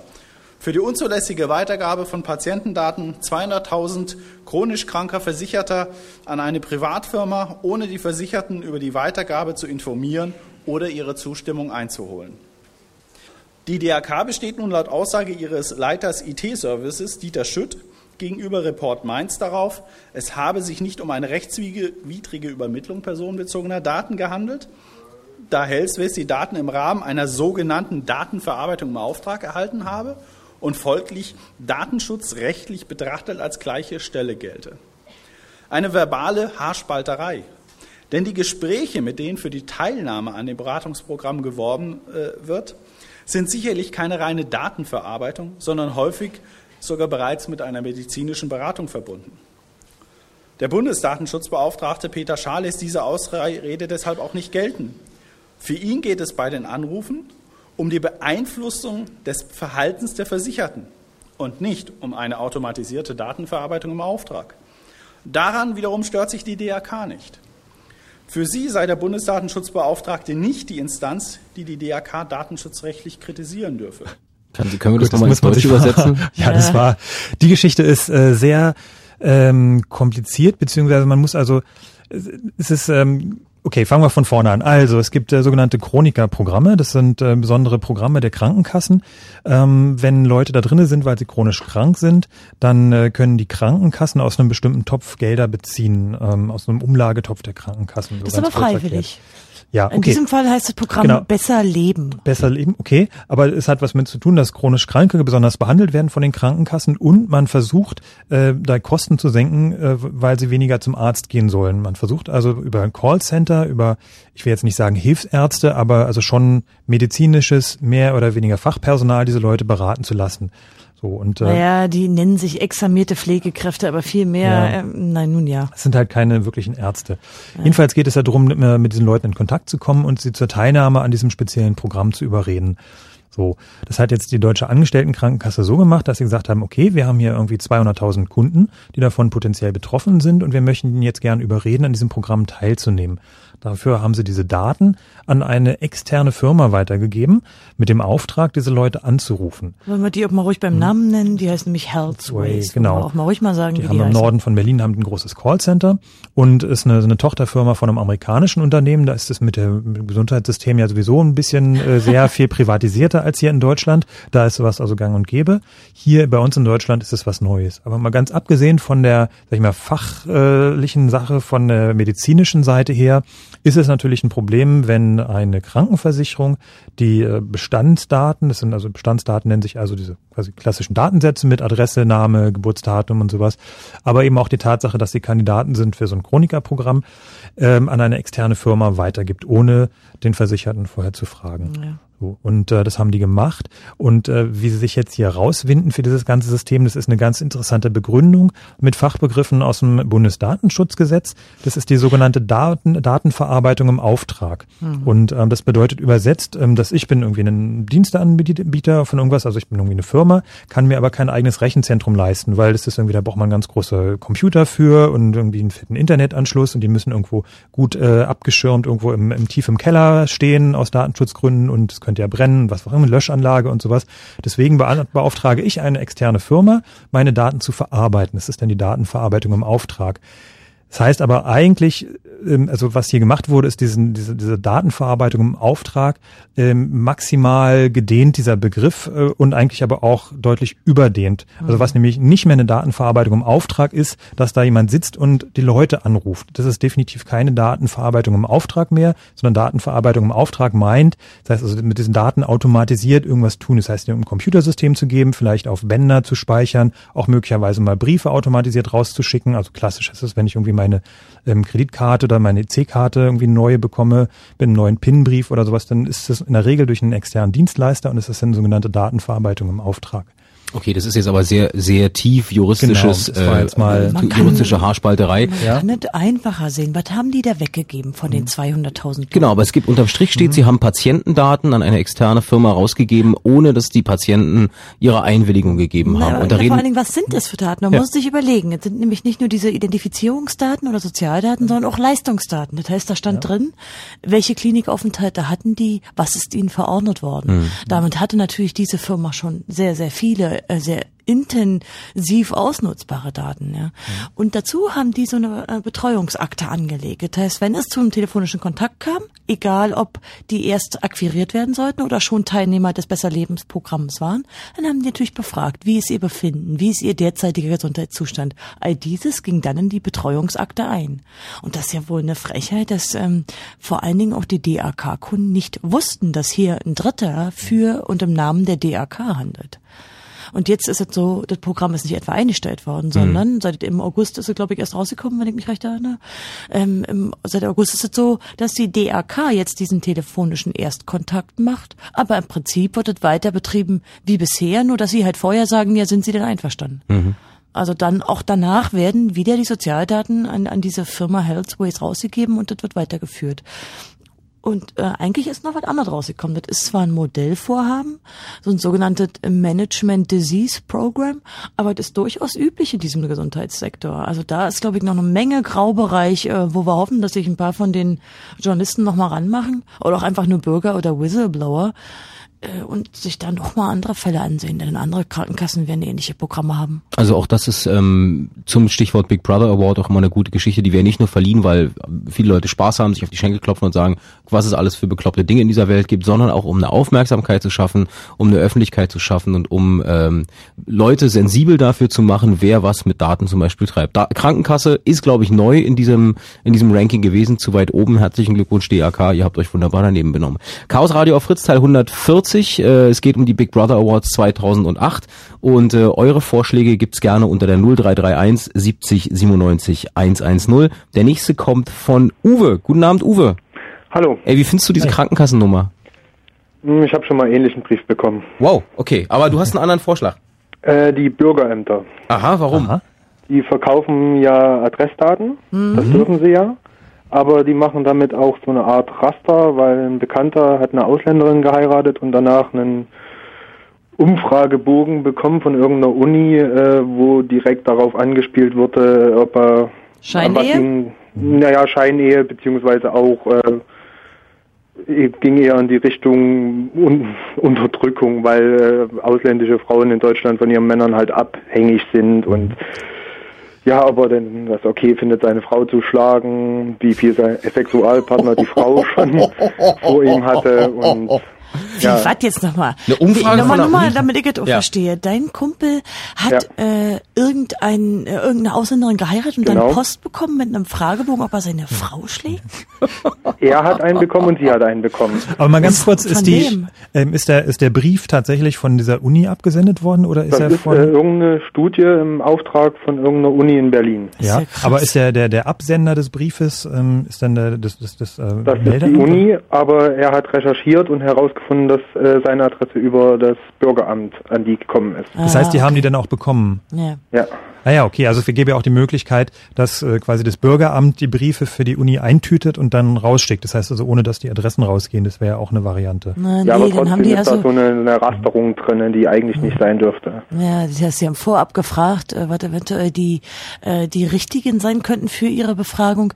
Mhm. Äh, Finde ich aber ein ziemlich Ding. Kannst du uns da vielleicht auch noch mal eine Mail schicken an chaosradio.ccc.de? Gerne. Äh, mit einem kurzen Stichwort, also wie dieser ähm, wann es ungefähr war und was, also Nee, Ich kann, was, wenn welches es möglich Institut ist, das war besorge ich so. diese Fragebögen nochmal. Ja, das wäre Oh, natürlich das wäre ja auch lustig. Moment, ich muss mal kurz äh, aufschreiben. Wie ist die Mail? chaosradio.ccc.de. Du tippst, wir können das hören. Das muss nicht nee, sofort ich sein. hier analog, Stift und so. Ah, okay. Zettel und Stift. Ach so. Äh, super Vorschlag. Ich glaube, da, Ja, da gibt's noch gut. einige Genau. Sachen zu entdecken. Aber sag mal eine Frage noch. Ähm, es gab ja eine ganze Menge Datenskandale dieses Jahr. Ähm, hast du da so ein bisschen deine, sag ich mal, Datengewohnheiten auch so ein bisschen verändert oder ist da so ein Ja, bisschen ich das gucke schon gekommen? regelmäßig, äh, wo jetzt im Internet was von mir steht und pflege das auch. Also das ist schon, muss man schon drauf achten. Aber bist du denn jetzt wirklich vorsichtiger geworden? Irgendwann noch vorsichtiger vielleicht? Oder ist es so, sagst du, ach, ich bin eigentlich schon ziemlich vorsichtig mir? Naja, mir geht es schon darum, dass wenn jetzt jemand einfach meinen Namen da äh, in eine Suchmaschine eingibt, dass er jetzt nicht unbedingt sieht, welche Bücher ich kaufe und äh, in welchen Netzwerken ich drinne bin. Da kann man ja mit verschiedenen Synonymen arbeiten. Und jetzt, wenn du die Datenskandale betrachtest, das ist das manchmal schon satt? Also kannst du dich noch echt aufregen, wenn wieder mal irgend so ein neuer Datenskandal rauskommt? Stichwort Universität Bürgeramt ist ja wohl das beste Beispiel. Nein, ich meine jetzt mehr so eine großen Skandale. Also kann, äh, regst du dich da noch auf oder hast du da schon einen gewissen Gewöhnungseffekt? Naja, also wie soll man sagen, früher haben sie den Giftmüll einfach irgendwo in einem Wald vergraben und das haben sie jetzt sein gelassen und jetzt äh, machen sie die Umweltverschmutzung mit Daten halt. Ne? Hm, okay. Hm. Also das, ich denke mal, auf eine gewisse Art und Weise wird das schon schon so bleiben und die sozialen Netzwerke, wie vorhin schon, die werden auch noch für ihre Skandale sorgen. Denke ich mal, in den nächsten drei Jahren wird da bestimmt einiges passieren, aber ich sag's mal so, man kann das ein bisschen akzeptieren eigentlich so. Es wird, wird noch eine Menge schiefgehen mit den ganzen Daten. Wir, wir werden einfach weiterhin mit offenen Augen und Ohren durch die Welt gehen. Das ist wichtig. Alles klar. Danke dir, Uwe, und vergiss nicht, diese Mail zu schicken. Das klingt Mach spannend. ich gerne. Alles Ja, klar. danke. Tschüss. Tschüss. Bevor wir zum nächsten Kandidaten kommen, haben wir noch einen weiteren Anrufer, und zwar Patrick. Hallo Patrick, grüß dich. Ja, hallo. Guten Tag. Hi. Wen hast du auf dem Kieker? Woher wusstet ihr denn jetzt meinen Namen? Klar, weil, weil, weil du hier die 0331 70 97 110 angerufen hast und dann geht der Philipp ans Telefon und sagt, hallo, hier ist Fritz, wer ist denn da? Und dann sagst du, hallo, hier ist Patrick und dann schreibt Philipp auf, äh, für ich mich, habe diesmal meinen Namen nicht genannt. ja, okay. offensichtlich doch, auf jeden Fall hat Wir Philipp mir sogar, gesagt, dass dass du angerufen hast. 22 Ja, Jahre ich alt glaub, bist, wir wissen alles. Wir Ja, kennen ja. deine Vorlieben, die stehen hier in so einem Aufklappfenster. Deine Okay, Grillkartennummern auch. Und deine Grillpartner. So Patrick, jetzt mal los. Meine Grillpartner? Ja. Okay, ähm, ja, also ich äh, würde die Metro-Gruppe äh, nominieren. Oh, ähm, Firma Saturn, Mediamarkt, Metro und Co. Ja, genau, und Real. Mhm. Für? Ja, ja, also ähm, es geht dabei darum, erstmal machen wir natürlich diese ganze Payback, äh, ähm, diesen ganzen Payback-Krempel. Mhm. Das machen aber andere auch. Ja, die machen es aber Äh, mit. Das, das, das, ma- das machen andere auch, ja. Aber dann äh, zusätzlich fragen sie nach Postleitzahlen, wenn man, äh, wenn man bezahlt. Stimmt, aber da muss man ja nicht die sagen, wo man wirklich wohnt. Ja, man kann 1, 2, 3, 4, 5 sagen. Mhm. Du kannst auch einfach die Postleitzahl von äh, Unterföhring nen- nennen. Ist auch immer schön. Man kann doch einfach mal 12, sagen, 12 345 ist auch toll. Wieso? Warum Unterföhring? Ja, du 12, 12, 12 345? Ja, Konstanze hat es auch nicht gemerkt. Oh, oh, aber es ist, ja, oh, ja. Äh, doch, ich hab's bemerkt. aber das ist in der Regel auch das, was dann als sozusagen als ungültig, also äh, Kunde ist nicht bereit, seine Nummer zu geben. Aber Ja. du sparst ja halt längliche Diskussionen an der Kasse. Äh, 12 345 ist mein persönlich Tipp dabei. Das heißt so viel Hm. wie irgendwie du mich auch. Und, Nee, äh, nee, nee, nee. Also schöner ist zu sagen, nee, und möglichst noch eine Diskussion anzufangen, weil die hinter dir in der Schlange sagen dann auch immer alle nee. Okay. Ja, jedenfalls, ähm, was, was ich dann auch noch ähm, toll fand. Mein Bruder hat dann berichtet, dass wir angefangen haben, irgendwie, ich glaube bei Saturn war es, äh, dann äh, überhaupt gar keine Verkäufer mehr zu haben, alles automatisch und dann kann man nur noch mit EC-Karte und kein Bar Bargeld mehr zahlen oder das Bargeld wird nicht angenommen und Ah, ähm, da hat mein, mein, mein Bruder dann halt die Ware liegen gelassen, als der, der Schein nicht angenommen wurde, weil er mit EC-Karte dann nicht bezahlen wollte. Mhm. Ähm, und dann natürlich diese ganze Geschichte bei der Metro, wo sie ja schon testweise angefangen haben mit RFID, dem Kunden halt, Mhm. während sie einkaufen, ähm, zu verklickern, was sie denn noch so alles kaufen könnten mit ihrem Kaufverhalten. Hm. Das heißt, im Grunde ist es so, dass du der Metro-Gruppe, wenn man mal zusammenfassen will, vorwirfst, dass ihre neue Digitalstrategie so ein bisschen auf Kosten des Datenschutzes insgesamt geht. Oh, aber nur leidlich ist ja nur zu deinem Wohl, damit du weißt, wo die Milch steht. Also dir passt mal, glaube ich, generell die- Richtung nicht, oder? Dass ich die ähm, richtige P Produktinformationen in meinem Postleitzahlengebiet erhalte. Nicht? Gut. Wir halten fest, 12345 ist eine gute Postleitzahl, wenn man gefragt wird. Ja. Ey, ich habe jetzt unter kann ich aber auch äh, beruhigen, die Metro-Gruppe hat auch tatsächlich schon einen Preis von uns bekommen. und zwar her, äh, für den äh, Future Store und für die Einführung der RFID. Technik. Und die Einführung war sogar hintenrum, die war ja noch heimlich. Also die haben ja noch so getan, als hätten sie keine. Und dann wurde festgestellt, sie haben halt doch die RFID-Chips in diesem ähm, Rheinsberg waren, in Rheinsberg im Future Store. Mhm. Also, aber Ein- eigentlich könnte man da ruhig noch mal drüber nachdenken. Also wir nehmen den Vorschlag mal an. Die haben ja, auch jeden neuen Fall. eröffnet. Ja. Äh, zum Thema Unterföhring, weil du gerade gefragt hast, äh, Patrick, ähm, du kannst natürlich auch irgendwie irgendwie ein Vorort von München nehmen oder irgendein kleines Dorf an der holländischen Grenze oder was auch immer, damit die, wenn die ihre Kasse auswerten, plötzlich feststellen, dass halb Holland bei ihnen einkauft. Ist ja auch ganz schön. Ne? Ja. Wobei ich sagen muss, also insgesamt äh, finde ich so Datenerfassung äh, für, für Kunden ist eigentlich gar nicht so verkehrt. Ich arbeite auch in dem Bereich. Ich äh, programmiere ähm, und ähm, schreibe da auch Datenbanken und so und Kunden und Inter Interessenten ha haben wir in unserem Unternehmen. Und ähm, die, die Kunden reagieren Dach, dachte ich erstmal, wäre das, wäre das eine Bevormundung und Spamming, aber komischerweise äh, ist die Ausbeute riesig. Also wenn jemand eine Anfrage gestellt hat, dann ist das für die oft eine Erleichterung, wenn, wenn die in, informiert werden, dass das Produkt äh, bald nicht mehr verfügbar ist. Ach so, naja, äh, also ich glaube auch nicht, dass die Botschaft sein soll, irgendwie jede Art von Datensammlung ist böse, sondern natürlich kommt es darauf an, wie das Unternehmen jetzt damit umgeht. Wenn ihr Mhm. zum Beispiel die Daten jetzt in eurem Unternehmen dafür nutzt, irgendwie sinnvolle Dinge, die der, der Kunde wirklich brauchen kann, mitzuteilen, etwa wenn, weiß ich nicht, wie bei der Bahn, wenn die mir halt nur eine Mail schreiben, wenn der Zug ausfällt, ist eine andere Sache, als wenn sie meine Daten weiter verkloppen. So, das ist, glaube ich, noch eine Frage, wie man es behandelt. Also ich weiß ja nur nicht, was ihr für ein Geschäftsfeld habt, aber wenn das sinnvolle Informationen sind, wo der Kunde auch sagt, ja, will ich, Ja. das ist keine bloße Werbung, dann ist das Service, was in der Regel auch das Und der Unternehmen Kunde Geld eingewilligt kostet. hat. Ja. Wenn der Kunde Ja. eingewilligt hat. Also ich tue in unserem Unternehmen alles, dass unsere Daten sicher sind, dass sie über äh, sichere Verbindungen übertragen werden und äh, dass die auch wirklich nicht nach außen kommen. Und Was machst glaube, du denn wir, so? wir würden Teufel tun, die zu verkaufen. Was machst du denn Brav, so? Patrick. Bitte? Kannst du umschreiben, was du so in etwa machst? Ähm, in etwa, welche Branche, ja? Ja. Äh, Finanzdienstleistungen. Ah. Oh, danke, mehr wollen wir nicht wissen. Ja, das, äh, ihr habt ja gerade auch genug zu fragen tun. wir lieber nicht mehr weiter nach. Danke, Patrick. Tschüss. Tschüss.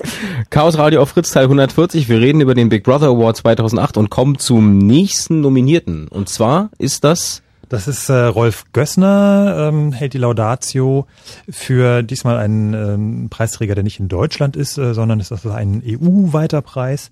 Und es ist eine Sache, die auch nicht so furchtbar viel Beachtung gefunden hat, die aber für die Leute, die es betrifft, ganz besonders ärgerlich ist und, ähm, sag ich mal, als mahnendes Beispiel stehen sollte für so ähnliche Verfahren. Aber hören wir erstmal rein. Der EU-Ministerrat erhält den Big Brother Award für die von ihm verantwortete EU-Terrorliste.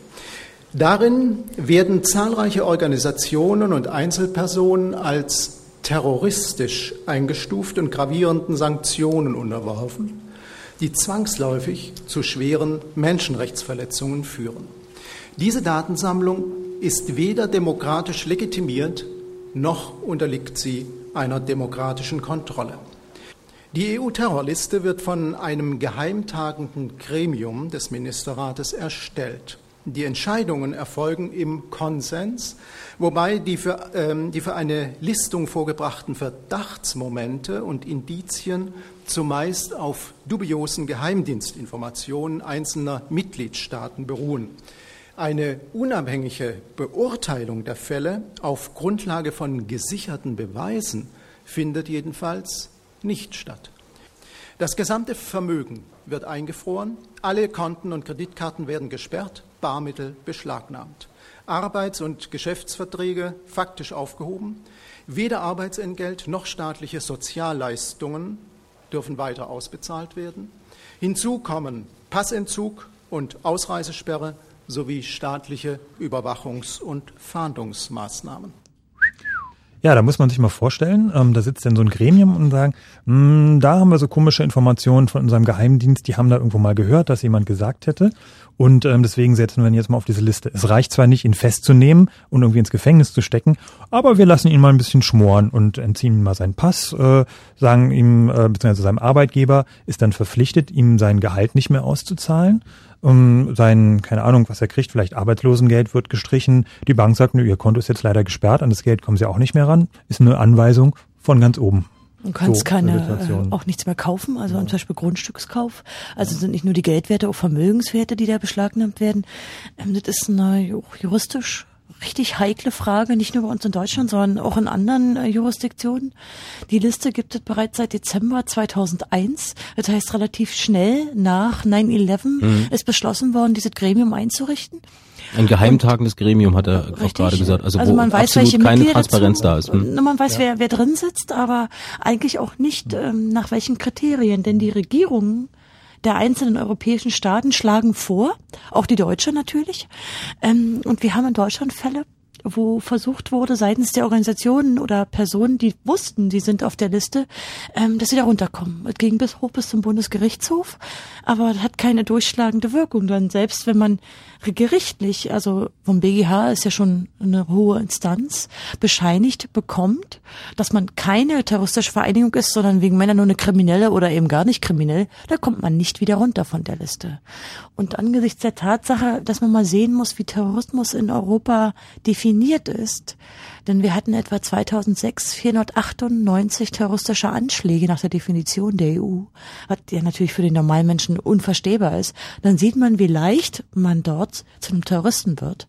Ähm, und das ist eine ganz kritische Sache. Also es ist vor allen Dingen überhaupt nicht überprüfbar. Also die Liste wird immer länger und immer länger. Jedes halbe Jahr Minimum wird die abgedatet und niemand weiß eigentlich, wie man jemals da wieder runterkommt. Also auch hier ganz wichtig, äh, Big Brother Award für den EU-Ministerrat, für die Terrorliste, äh, mit dem Hintergrund, möglichst viele Leute über das Existieren dieser Liste und über die Umstände und die Konsequenzen auch zu informieren, damit äh, viele Leute darüber nachdenken. Mein Vorschlag ist, wir hören jetzt einen Song zum Thema und äh, reden danach mit Stefan, der hat nämlich nochmal Vodafone auf Kika und dann machen wir weiter mit dem Big Brother Award 2008. Lieber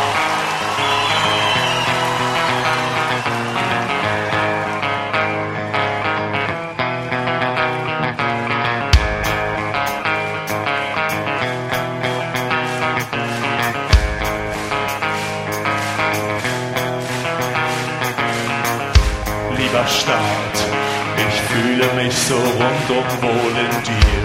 Lieber Staat, es weht ein Wind von Freiheit hier. Du erklärst mir immer wieder, was erlaubt ist und was nicht. Lenkst mein Leben jeden Tag und bist furchtbar fürsorglich. Ach, was wäre ich ohne dich?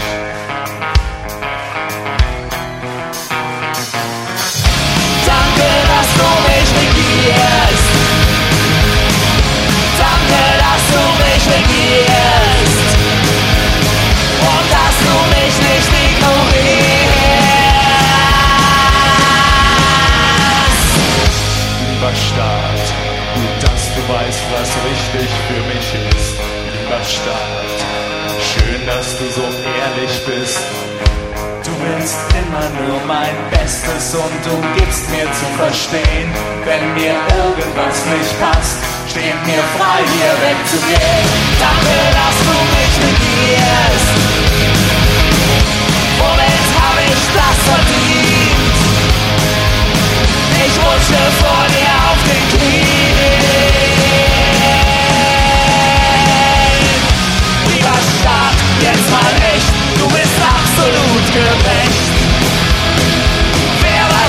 Macht dich nur schlecht. Lieber stark, eigentlich wär ich gar nicht ohne dich.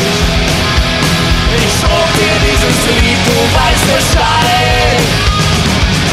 Als Zeichen meiner Dankbarkeit.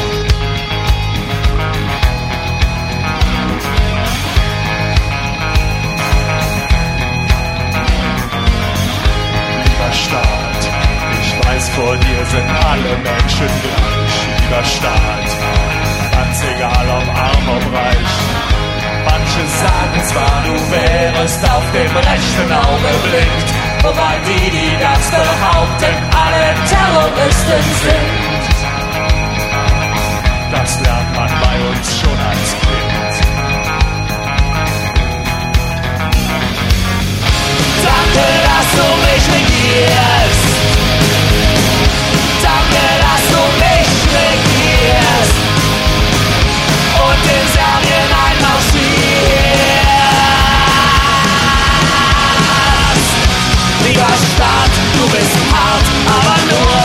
Was nützt.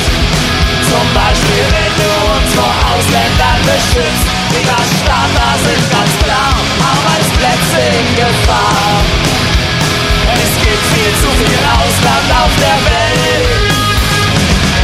Und die wollen eh nur unser Geld.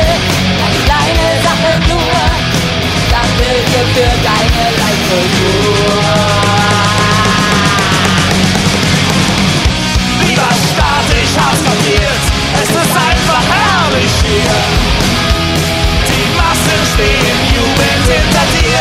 Lieber Staat, ohne Mist, bleib genauso wie du bist. Ich tätowier mir deine Flagge ins Gesicht. Ich bin so schrecklich stolz auf dich. Freitag kommt die neue Platte, die Wahrheit übers Lügen, Farin Urlaub und sein Racing-Team Lieber Start. Hallo Stefan, guten Abend. Hi. Äh, Big Brother Award 2008, dein Vorschlag. Hey, schon wieder. sagen, Zum ja. zweiten Mal. Dann Wofür? haben sie es echt verdient. Ähm, nur kurz off-topic. Ich bin aus einem kleinen Dorf an der niederländischen Grenze. Mhm. Ähm, Vodafone ist äh, insofern suspekt, als äh, dass ich vor circa einem Monat äh, Anrufe bekommen habe von unbekannten Teilnehmern. Und da gehe ich eigentlich grundsätzlich nicht dran. Das ist dann so 8 Uhr morgens bis 10 Uhr abends, fünfmal am Tag. Zwischendurch kommen dann Anrufe plus 490 und ab und an auch mal dann wirklich äh, eine ganze Nummer. Und äh, einmal bin ich dann auch wirklich drangegangen und hatte dann den Service von Vodafone an der Leitung. Und äh, Die der haben bestimmt Herr, ein tolles Angebot für dich, oder? ja, nicht zwangsläufig. Sicherlich wollte er dann auch wissen, was er dann noch für mich tun kann, aber er beteuerte dann, dass der Computer bei denen spinnen würde. Aber das Einzige, was ich damals gehört habe, ist äh, quasi der Hintergrund von einem Callcenter. So als wenn man im Computer irgendwie ein Headset aufgesetzt Mhm. hätte und der würde dann so den Background Noise so aus dem Ja, Callcenter das, übermitteln. viele Leute werden kennen oder wissen, wie sich das anhört. Das kennen ja viele. Das Ja, klingt das- aber erstmal so wie so ein bisschen so eine, so eine, so eine Belästigung, ne? Also ich meine, also durch irgendwie einen wild gewordenen Callcenter-Computer. Was oder wollten die denn ne? jetzt konkret von dir? Äh, Im Grunde gar nichts. Ich bin wirklich einmal drangegangen und äh, Die wollten der dich einfach nur mal anrufen? die haben kein, kein besonderes, also die haben nicht gesagt, sie wollen diese oder jene kaufen oder können wir in diese oder jene vielleicht noch nix, so? Nein, letztendlich Ah. nicht.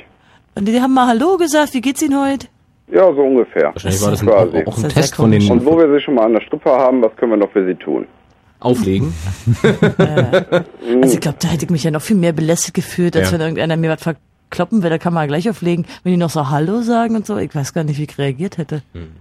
Ist ja blöd. Also wie gesagt, diese Nummer erschien im Display und die habe ich dann mal zurückgerufen und dann meldete sich dieser nette Herr und äh, was denn mein Anliegen wäre und habe das dann geäußert, dass ich mich also inzwischen wirklich belästigt fühle, weil ich sag mal so fünf bis, ja sagen wir mal zehn Anrufe am Tag von unbekannten Teilnehmern dieser Plus 490 Nummer, die ja eigentlich ungewöhnlich ist und auch dieser Vodafone Nummer. Ja, ich fühlte mich schon irgendwo belästigt. Und, Ähm, kann es eventuell was damit zu tun haben, dass dein Telefon sich denn in ähm, Holland eingebucht hatte? Nein, nein. Hm. Also da habe ich die automatische Netzwahl ausgeschaltet Ah, okay. und ist also also wirklich nur auf deutsches Vodafone-Netz eingestellt. Na, unterm Strich, unterm Strich fällt das Unternehmen Vodafone in dieser Se- Sendung schon zum zweiten Mal. Na gut, für einen Big Brother Award wird das wohl nicht genügen, aber wir haben ja Vodafone ohnehin schon erstmal mal notiert. Ich weiß nicht, äh, sowas würde mich auch nerven, kann ich verstehen. Ich sehe das aber nicht als irgendwie Datenkraken Oscar wert. Aber es ist schon sehr suspekt, dass man ans Telefon geht und man hört einfach nichts. Man versucht dann irgendwo über Hallo und wer ist denn da und so Kontakt herzustellen, aber man hört einfach nichts. Es ist klingt also aber wirklich, echt- als aber wenn einer echt so ein abgenommen hat und bisschen- wieder aufgelegt hat. Bisschen wie ein wild gewordener Callcenter-Computer. Ja, was auch immer. Und das heißt, wenn, wenn sie anrufen und fragen, was sie dich, was sie für dich tun können, dann sagst du, ob sie nicht die Durchwahl von einem anderen Mobilfunkanbieter für dich hätten. Das geht ganz schnell. Die sind sofort freundlich zu dir. Danke, Stefan. Okay, Tschüss. Problem. Gute Nacht, ciao. Às vezes, as músicas novas não vêm dos charts, Manchmal kommt neue Musik nicht aus den Charts, mas sim dos porões de São Paulo. sondern aus den Kellern von Sao Paulo. Fritz präsentiert CSS. Cansei de ser sexy. Mittwoch, 12. November in der Maria am Ufer in Berlin-Friedrichshain.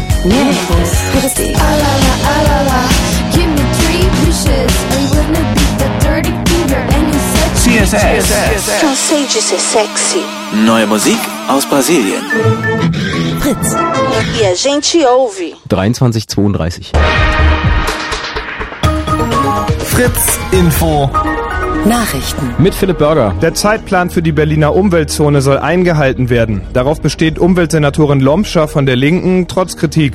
Danach dürfen ab 2010 Fahrzeuge mit roter und gelber Plakette nicht mehr in die Innenstadt fahren. Die Grünen stehen hinter dem Termin, fordern aber Kredite zum Umrüsten alter Fahrzeuge.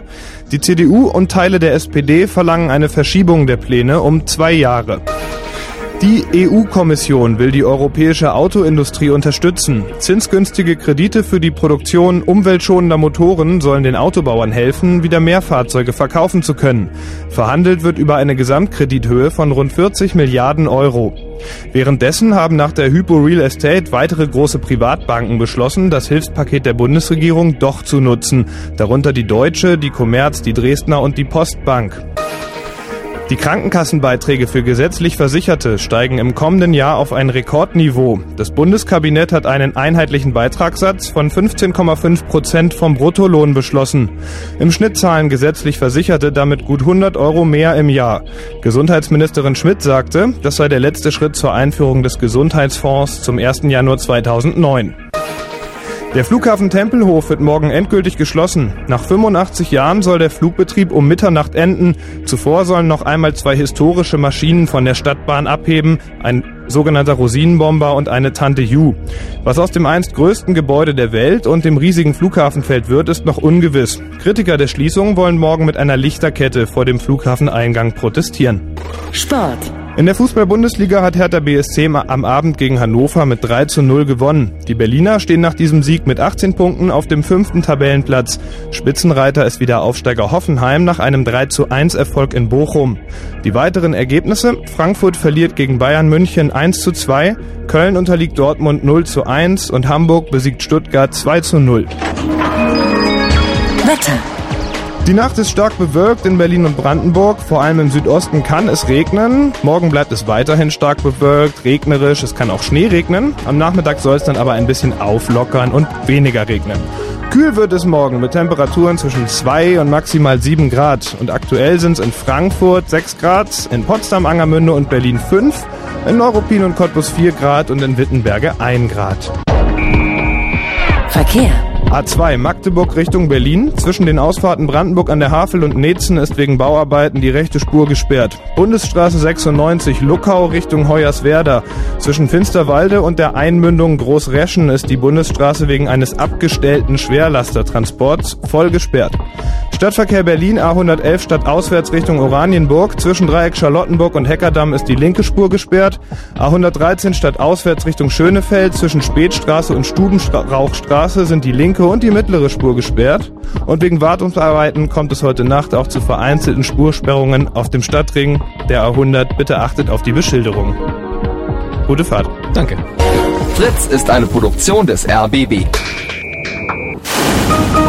Und wenn im Radio 103,1, dann Fritz in der Prignitz.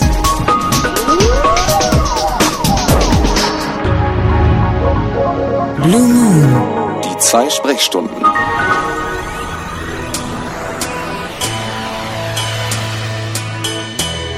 Warum bloggen wir? Gute Frage, stellt sie. Welt ist scheiße, es herrschen Kriege, Hunger, Elend und Mord all überall. Die Welt ist scheiße, W's sind schuld. Knechten, foltern und ermorden uns.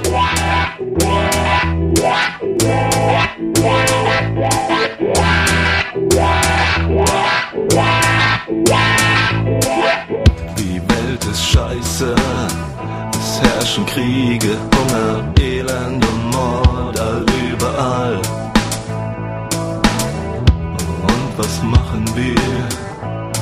Ja, was machen wir? Klar, wir bloggen sie weg von hier, von hier.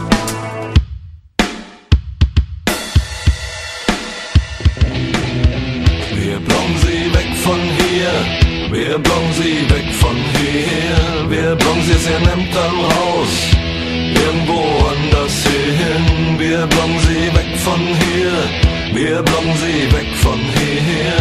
Wir bloggen sie aus ihren Ämtern raus, irgendwo anders hin.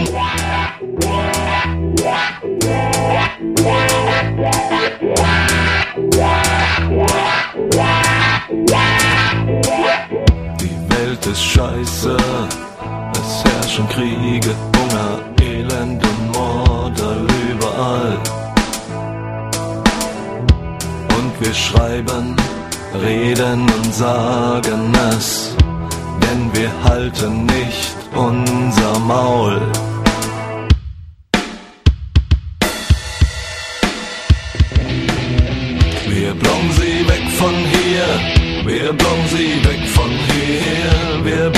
Sie aus ihren Ämtern raus, irgendwo anders hin. Wir bloggen sie weg von hier, wir bloggen sie weg von hier, wir bloggen sie aus ihren Ämtern raus, irgendwo anders hin.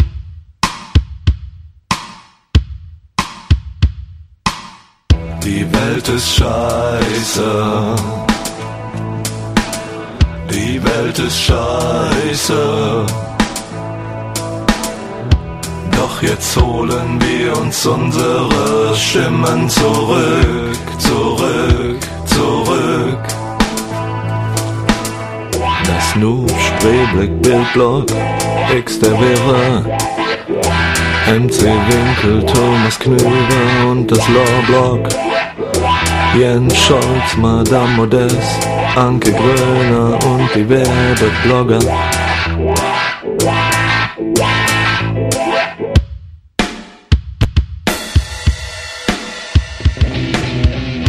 Wir bloggen sie weg von hier, wir bloggen sie weg von hier, wir bloggen sie aus ihren Ämtern raus, irgendwo anders hin. Wir bloggen sie weg von hier, wir bloggen sie weg von hier, wir bloggen sie aus ihren Ämtern raus, irgendwo anders hin. Wir bloggen sie weg von hier, wir bloggen sie weg von hier, wir bloggen sie aus ihren Ämtern raus, irgendwo anders hin. Wir bloggen sie weg von hier, wir bloggen sie weg von hier, wir bloggen sie ihren Ämtern raus, irgendwo anders hin. Sascha Lobo, René Walter, Peter Turi und Jan Schmidt, Sven Lennox, Fräulein Wunder, 500 Beine und Franziska. Mein Parteibuch und all die anderen sind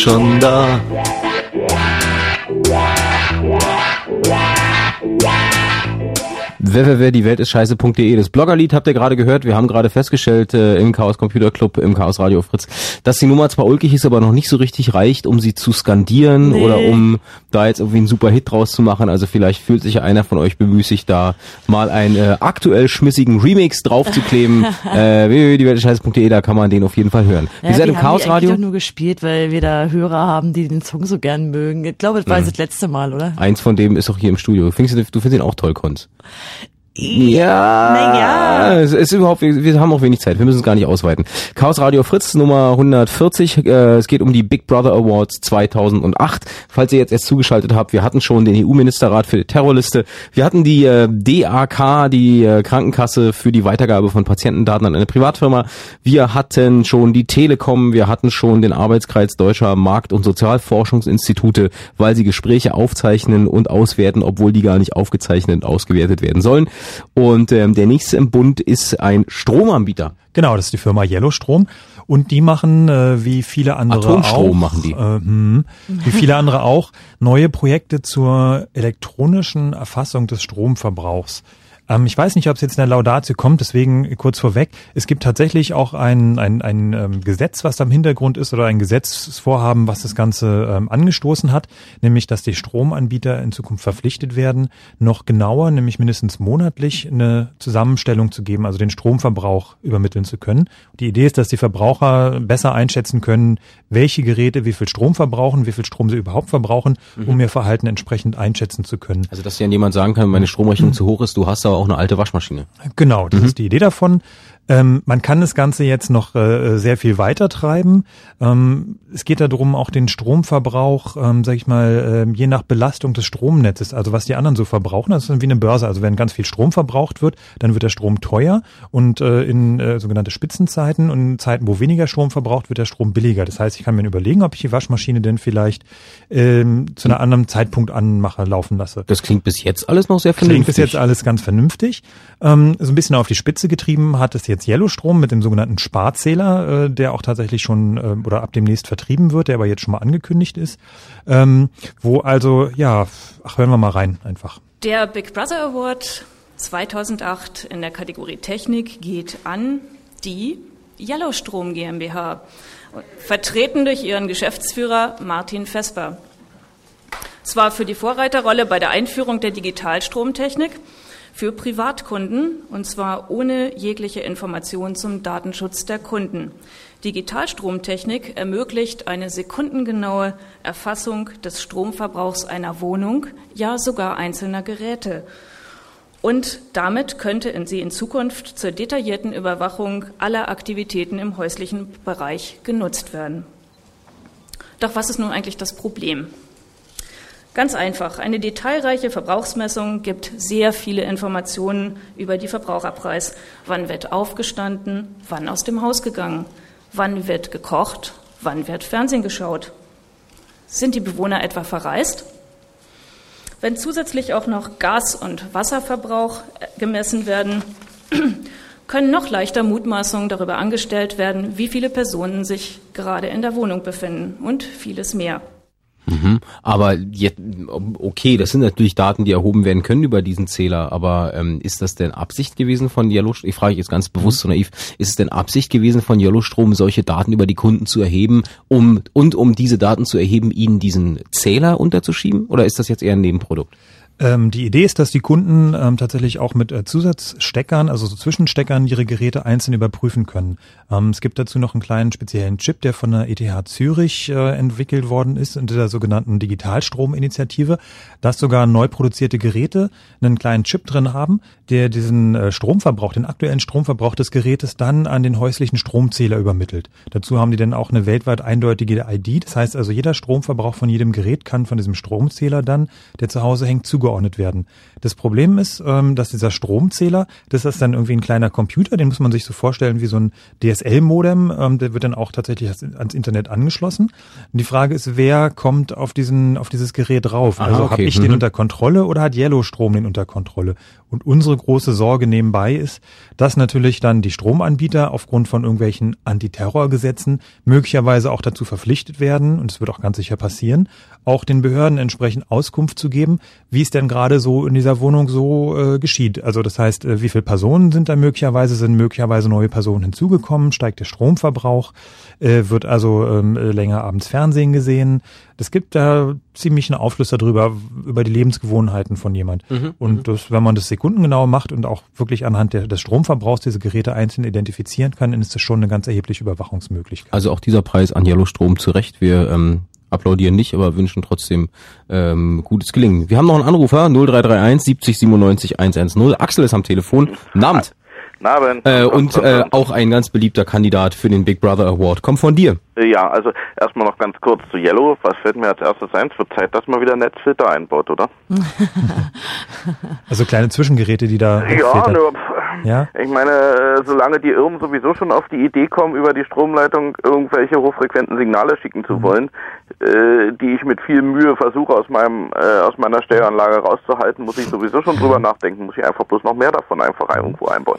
Ja, die Möglichkeiten für zivilen Widerstand werden da sicherlich äh, Ja, noch alle durchdacht werden. Auch das ein Thema für eine der kommenden Sendungen. Wäre ganz spannend, aber jetzt zum Big Brother Award zurück. Genau. Wie wäre Genau. es mit äh, den Kollegen von Lidl? Ah, die, die Ja. Kollegen, die ihre Mitarbeiter... die ihre Mitarbeiter per was Mitarbeiter weiß ich nicht noch alles äh, überwachen lassen, was sie alles tun und lassen und das doch alles nur zum Wohle. Ja, natürlich. Und dass sie auch die Angaben, wenn sie eingestellt werden, machen müssen. Genau, und dass sie nicht so genau. viel mit ihren Kollegen reden. Genau, dass sie richtig. warten nicht noch so, dass sie in Tschechien rote Bänder tragen. Ja, Frauen, die Ja, ihre... das war doch Walmart, ne? Ja, nee, es war auch bei bei Lidl Frauen, äh, Mitarbeiterinnen, die ihre Tage haben, mussten das kennzeichnen, Ja. weil sie ja öfter als die anderen zur Toilette gehen müssen. Es ist, also, aber die haben schon einen Preis bekommen, Frank, ne? Richtig, die waren äh, in vergangenen Jahren waren die schon äh, Preisempfänger. Ja, die haben wir schon sehr früh damit gedacht. Ich glaube, ich muss lügen, es war vor zwei Jahren, glaube ich. Ja, zwei Jahre. Und äh, die genau, also die, für, nämlich genau für diese ganze Geschichte, also alles, was jetzt durch die, durch die Presse, durch die Öffentlichkeit gegangen ist, war schon Teil dieses Preises damals. Ah, ja. ähm, und auch übrigens, also auch die, auch die gleichen Sachen. Also wir haben auch wirklich das gleiche Recherchematerial gehabt, was jetzt für die große Berichterstattung. Also es ist irgendwie komisch, dass es zwei Jahre gedauert hat, aber wir waren zuerst da. Haben sie sich des Preises würdig erwiesen? Immerhin, Lidl hat auch äh, dieses Jahr von sich aus schon angefragt, wie sieht's aus, sollen wir jemanden schicken, kriegen wir einen Preis? Müssen wir sie leider enttäuschen? Nein, hatte das schon, ähm, vielleicht irgendwann mal wieder später. Ah ja. Gut, zweite Idee, die ist aber auch nicht ganz neu. Äh, sind die Erfinder der elektronischen Krankenkarten. Krankenkassenkarte. Ja. Der Klassiker. Ja. Damit tun wir uns sehr, sehr schwer, ähm, Ah, ja. ganz kurz, ähm, weil es eigentlich noch nicht so viel Greifbares gibt. Also Ja, die ganze Sache ja. ist noch sehr in Bewegung. Mhm. Es gibt ein paar Sachen, die sind ähm, zumindest heikel, es sind ein paar Sachen, die sind aber auch ähm, so gut gelöst, wie man es zumindest technisch machen kann nach dem derzeitigen Stand Mhm. der Wissenschaft und Technik. Mhm. Ähm, ob man die Krankenkassenkarte, äh, die Gesundheitskarte jetzt insgesamt äh, mal, äh, gut oder schlecht finden soll, ist, glaube ich, eine bisschen komplexe Diskussion. Ja, Kann man jetzt ja auch nicht einzeln ja. erläutern. Aber ähm, wir haben es noch nicht so richtig, konnten uns noch nicht richtig zu durchringen, einfach weil noch so viel in Bewegung ist. Mhm. Wenn sowas immer noch in Bewegung ist, dann geben wir natürlich den, den, den Firmen oder den Organisationen immer noch die Chance, sagen, naja, wir haben es ja jetzt ganz anders gemacht. Der Preis ist ja gar nicht mehr gültig. Ja, wir ich glaube, wir nehmen da. mal, wir machen mal eine zukünftige Liste und setzen die elektronische Gesundheitskarte mal schon drauf. Denn Sie Sicherheitshalber, können es ja noch richtig. verkacken. Genau, es kann Ja, ja noch stimmt, so ein paar Ideen gibt's da ja schon noch, was da schief gehen kann, ja. Also wir können das als Vorschlag durchaus annehmen, vielleicht nicht gleich für nächstes Jahr. Wir Mhm. warten erstmal, bis sie ihn umgesetzt haben Genau, und der erste genau. Datengau passiert ist. Danke, Axel. Okay, Jo. Tschüss. Ciao. Aber ein relativ ähnlicher Kandidat äh, hat ja die Kategorie Politik gewonnen. Die Kategorie Politik äh, war auf jeden Fall noch ein Preis. Jetzt muss ich, ich habe nämlich die ganzen Kategorien so ein bisschen, du spielst jetzt an auf Elena. Mhm. Wahrscheinlich das Elena-Verfahren ist der sogenannte elektronische Einkommensnachweis und ist eine Sache, die auch recht wenig in der Öffentlichkeit war. Es geht darum, dass alle Arbeitgeber, also alle Firmen, wo die Leute beschäftigt sind, müssen in Zukunft monatlich eine ja, eine Gehaltsbescheinigung, also einen Einkommensnachweis an eine sogenannte zentrale Speicherstelle übermitteln. Die Idee ist, dass wenn ich irgendwann Arbeitslosengeld, Erziehungsgeld oder irgendwas beantrage, auch Wohngeld, muss ich bisher immer zu meinem Arbeitgeber gehen und mir eine, einen Gehaltsnachweis ausstellen lassen, dass die wissen, also für alle staatlichen Leistungen, die entsprechend meinem Gehalt des letzten Jahres berechnet werden, äh, die Höhe des, der Unterstützung berechnet wird. Ähm, dafür brauche ich einen sogenannten Gehaltsnachweis. Das Ganze soll in Zukunft elektronisch gemacht werden.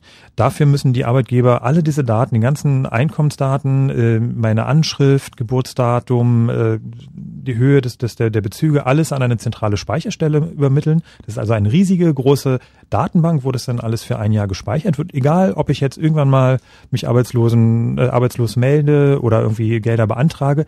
Erstmal alles in die Datenbank rein und wir gucken mal, was wir davon wieder brauchen. Also im Prinzip eine riesige Datensammlung auf Vorrat. Na, vielleicht, Das- äh, wenn sich welche noch erinnern, früher hieß das mal Jobcard, die haben das unterdessen mal umbenannt. Nur falls jemand mal über die Jobcard gelesen hat, ist dasselbe wie Elena. Richtig. Wir haben ähm, noch einen, quasi einen zweiten Teil des Preises, das ist nämlich die sogenannte oder diese Karte, diese Zugangskarte zu staatlichen Leistungen. Das ist also das, was früher Jobcard heißt. Die heißt jetzt nicht mehr ganz so, ähm, sondern ist im Prinzip eine Signaturkarte. Und da haben wir Mhm. insgesamt Signaturverfahren äh, auch als solche, sagen wir mal, als ähm, kritisch eingestuft, weil man nämlich mit jeder elektronischen Unterschrift, die man macht, das ist also ein Verfahren, was für die meisten von euch erst noch in der Zukunft ist, aber wer zum Beispiel eine Steuererklärung schon abgeben will oder wer ähm, äh, weiß nicht, Anwalt ist, kennt es möglicherweise schon, es gibt elektronische äh, Gerichtspost. Äh, Man kann die also elektronisch unterschreiben. Bei dieser elektronischen Unterschrift wird aber auch immer die Zertifikatsidentifikationsnummer, also sprich wie eine Seriennummer meiner Chipkarte, mit mit dieser elektronischen Unterschrift gespeichert. Das heißt, ich kann also zentral erfassen, welche Dokumente ich jemals in meinem Leben mit dieser Karte unterschrieben habe. Und äh, das ist nochmal so ein, so ein kleiner, ungünstiger Nebeneffekt von dieser Sache. Also ein winziger, Winziger, kleiner. kleiner Äh, der jetzt äh, extrem, also technisch, äh, sagen wir mal, sehr anspruchsvoll ist, aber wo es wichtig ist, mal gehört zu haben davon. Und wer also Lust hat, sich da noch mal ein bisschen näher einzulesen, da gibt's auch schon ein bisschen was zum Thema elektronische Signatur Ja. Und eben diesem Nebeneffekt dieser Zertifikats-ID. Also wir werden vor allen Dingen, weil wir ja vorhin ganz am Anfang der Sendung über die Steuer-ID gesprochen haben, wir haben hier eine ähnliche Problematik eigentlich.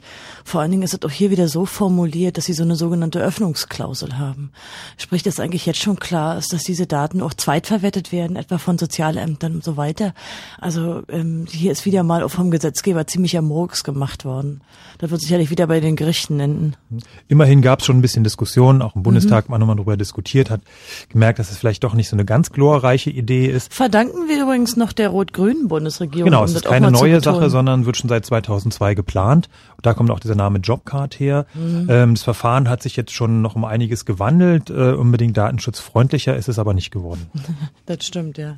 Womit in der äh, großen Liste der Big Brother Awards 2008 Äh, noch einer übrig ist, wolltest du sagen? noch einer übrig ist, weil wir wir haben echt, es tut, wir haben noch einen Haufen Anrufer, aber es Ja, tut uns ist echt immer leid. so schade, wir würden gerne noch mehr Anrufer Wir würden gerne noch mehr Leute, aber es ist, äh, uns läuft die Zeit weg, je länger wir schnattern, weil vor der Tür stehen schon Robert Smith und Maxwell, die hier mit dem Nightflight kommen, die wollen ja auch pünktlich ihren Ich glaube Dienst auch, dass bei beginnen. Fritz die Zeit schneller vergeht. ist äh, ja, die, genau, das liegt an den Erdstrahlen, die hier sind. Nein, wir haben noch einen äh, einen letzten übrig und zwar äh, wer ist denn noch? Äh, ach so, Der Bundestag, genau. ja. An die Mitglieder des Bundestages für das schnelle Durchwinken. Haben wir da eine Laudatio? Da haben wir, das ist die Ja, okay. drei.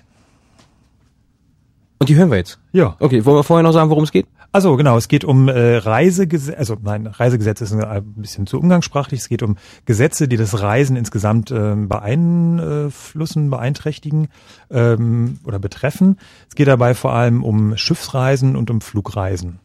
Schiffsreisen, da bin ich ja mal gespannt. Der Big Brother Award in der Kategorie Verbraucher geht 2008 an die Mitglieder des 16. Deutschen Bundestages, vertreten durch Dr. Norbert Lammert, Präsident des Deutschen Bundestages. Für das Durchwinken mehrerer Gesetze, die eine Erhebung, langfristige Speicherung und Weitergabe von detaillierten Daten über Reisende erzwingen. Wussten Sie zum Beispiel, dass künftig die Daten von Passagieren, von Passagier- und Fährschiffen und Kreuzfahrtschiffen automatisch an die Schifffahrtsbehörden und an die Bundespolizei übermittelt, dort gespeichert und sogar an andere Behörden und Unternehmen weitergereicht werden?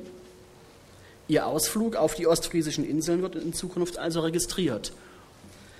Dies haben wir einem Gesetz zu verdanken, das am 24. Januar 2008 vom Bundestag mit nur wenigen Gegenstimmen von der Öffentlichkeit quasi unbemerkt durchgewunken wurde. Es hat den sperrigen Namen Gesetz zur Änderung seeverkehrsrechtlicher, verkehrsrechtlicher und anderer Vorschriften mit Bezug zum Seerecht, was vielleicht darauf hindeutet, dass unsere Volksvertreter sich nicht so genau damit beschäftigt haben. Neu ist unter anderem der Paragraph 9e im Seeaufgabengesetz, worin die über jeden Reisenden zu speichernden Daten aufgelistet werden. Zur Gefahrenabwehr, versteht sich. Darunter Name, Ausweisnummer sowie Abfahrts- und Ankunftshafen. Diese Daten dürfen an nicht näher spezifizierte öffentliche Stellen übermittelt werden. Außerdem, falls nötig, an Hafenbetriebe, Schiffsmeldestellen, Hafendienstleister und andere nicht öffentliche Stellen, sprich private Firmen. Sogar der Transfer an ausländische und über- oder zwischenstaatliche öffentliche Stellen, wie es so schön heißt, ist mit wenigen schwammigen Ausnahmen erlaubt. Das heißt, ich mache einen kleinen Ausflug auf die ostfriesischen Inseln, wie es gerade eben äh, erwähnt wurde. Genau, und schwupps. Sylt oder wohin auch immer und Sind zack die Daten in irgendeiner Datenbank. Genau, und mindestens einer sogar. Schöne neue Welt. Ja, da haben sie den echt mal wieder verdient. Mhm. Also ich meine, der Bundestag, also immer der jeweilige Chef sozusagen hier, der Lammert, äh, die haben es ja noch schon öfter mal gekriegt, aber hier lohnt sich's wirklich. Ist wieder so ein typischer, irgend so ein komischer Ausschuss, ja, wo nie einer mal vorbeiguckt. Ich meine, Seerecht, Meies. Ja. wir Wobei also, was natürlich auch Teil des Preises war, das haben wir jetzt noch nicht gehört.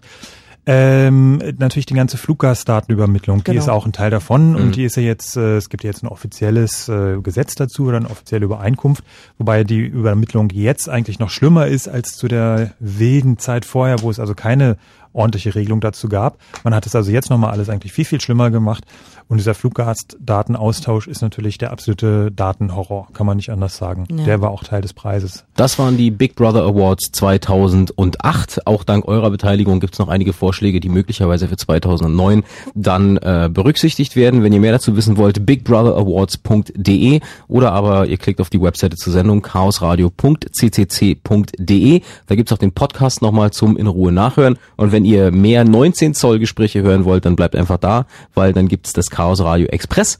Und äh, da ist äh, ein bisschen mehr Technik, als wir es heute in der Sendung hatten. Wir machen uns jetzt vom Acker. Hier geht's weiter mit dem Night Flight, mit Maxwell und mit Robert Smith. Ähm, haben wir noch irgendwas? Konst, Konst, du guckst schon wieder. Ja, ich gucke so, ganz- weil wir haben wieder einen Datengarten im Berliner Chaos Computer Club. Aber weil wir jetzt keine Zeit mehr haben, müsst ihr auf die Webseiten klicken und euch informieren. Und, wir wollen natürlich auch schon mal ganz äh, langsam und äh, rechtzeitig auf unseren Chaos Communication Kongress hinweisen. Unsere jährliche Veranstaltung findet wieder statt zwischen Weihnachten und Neujahr. Mhm, 27. bis 30.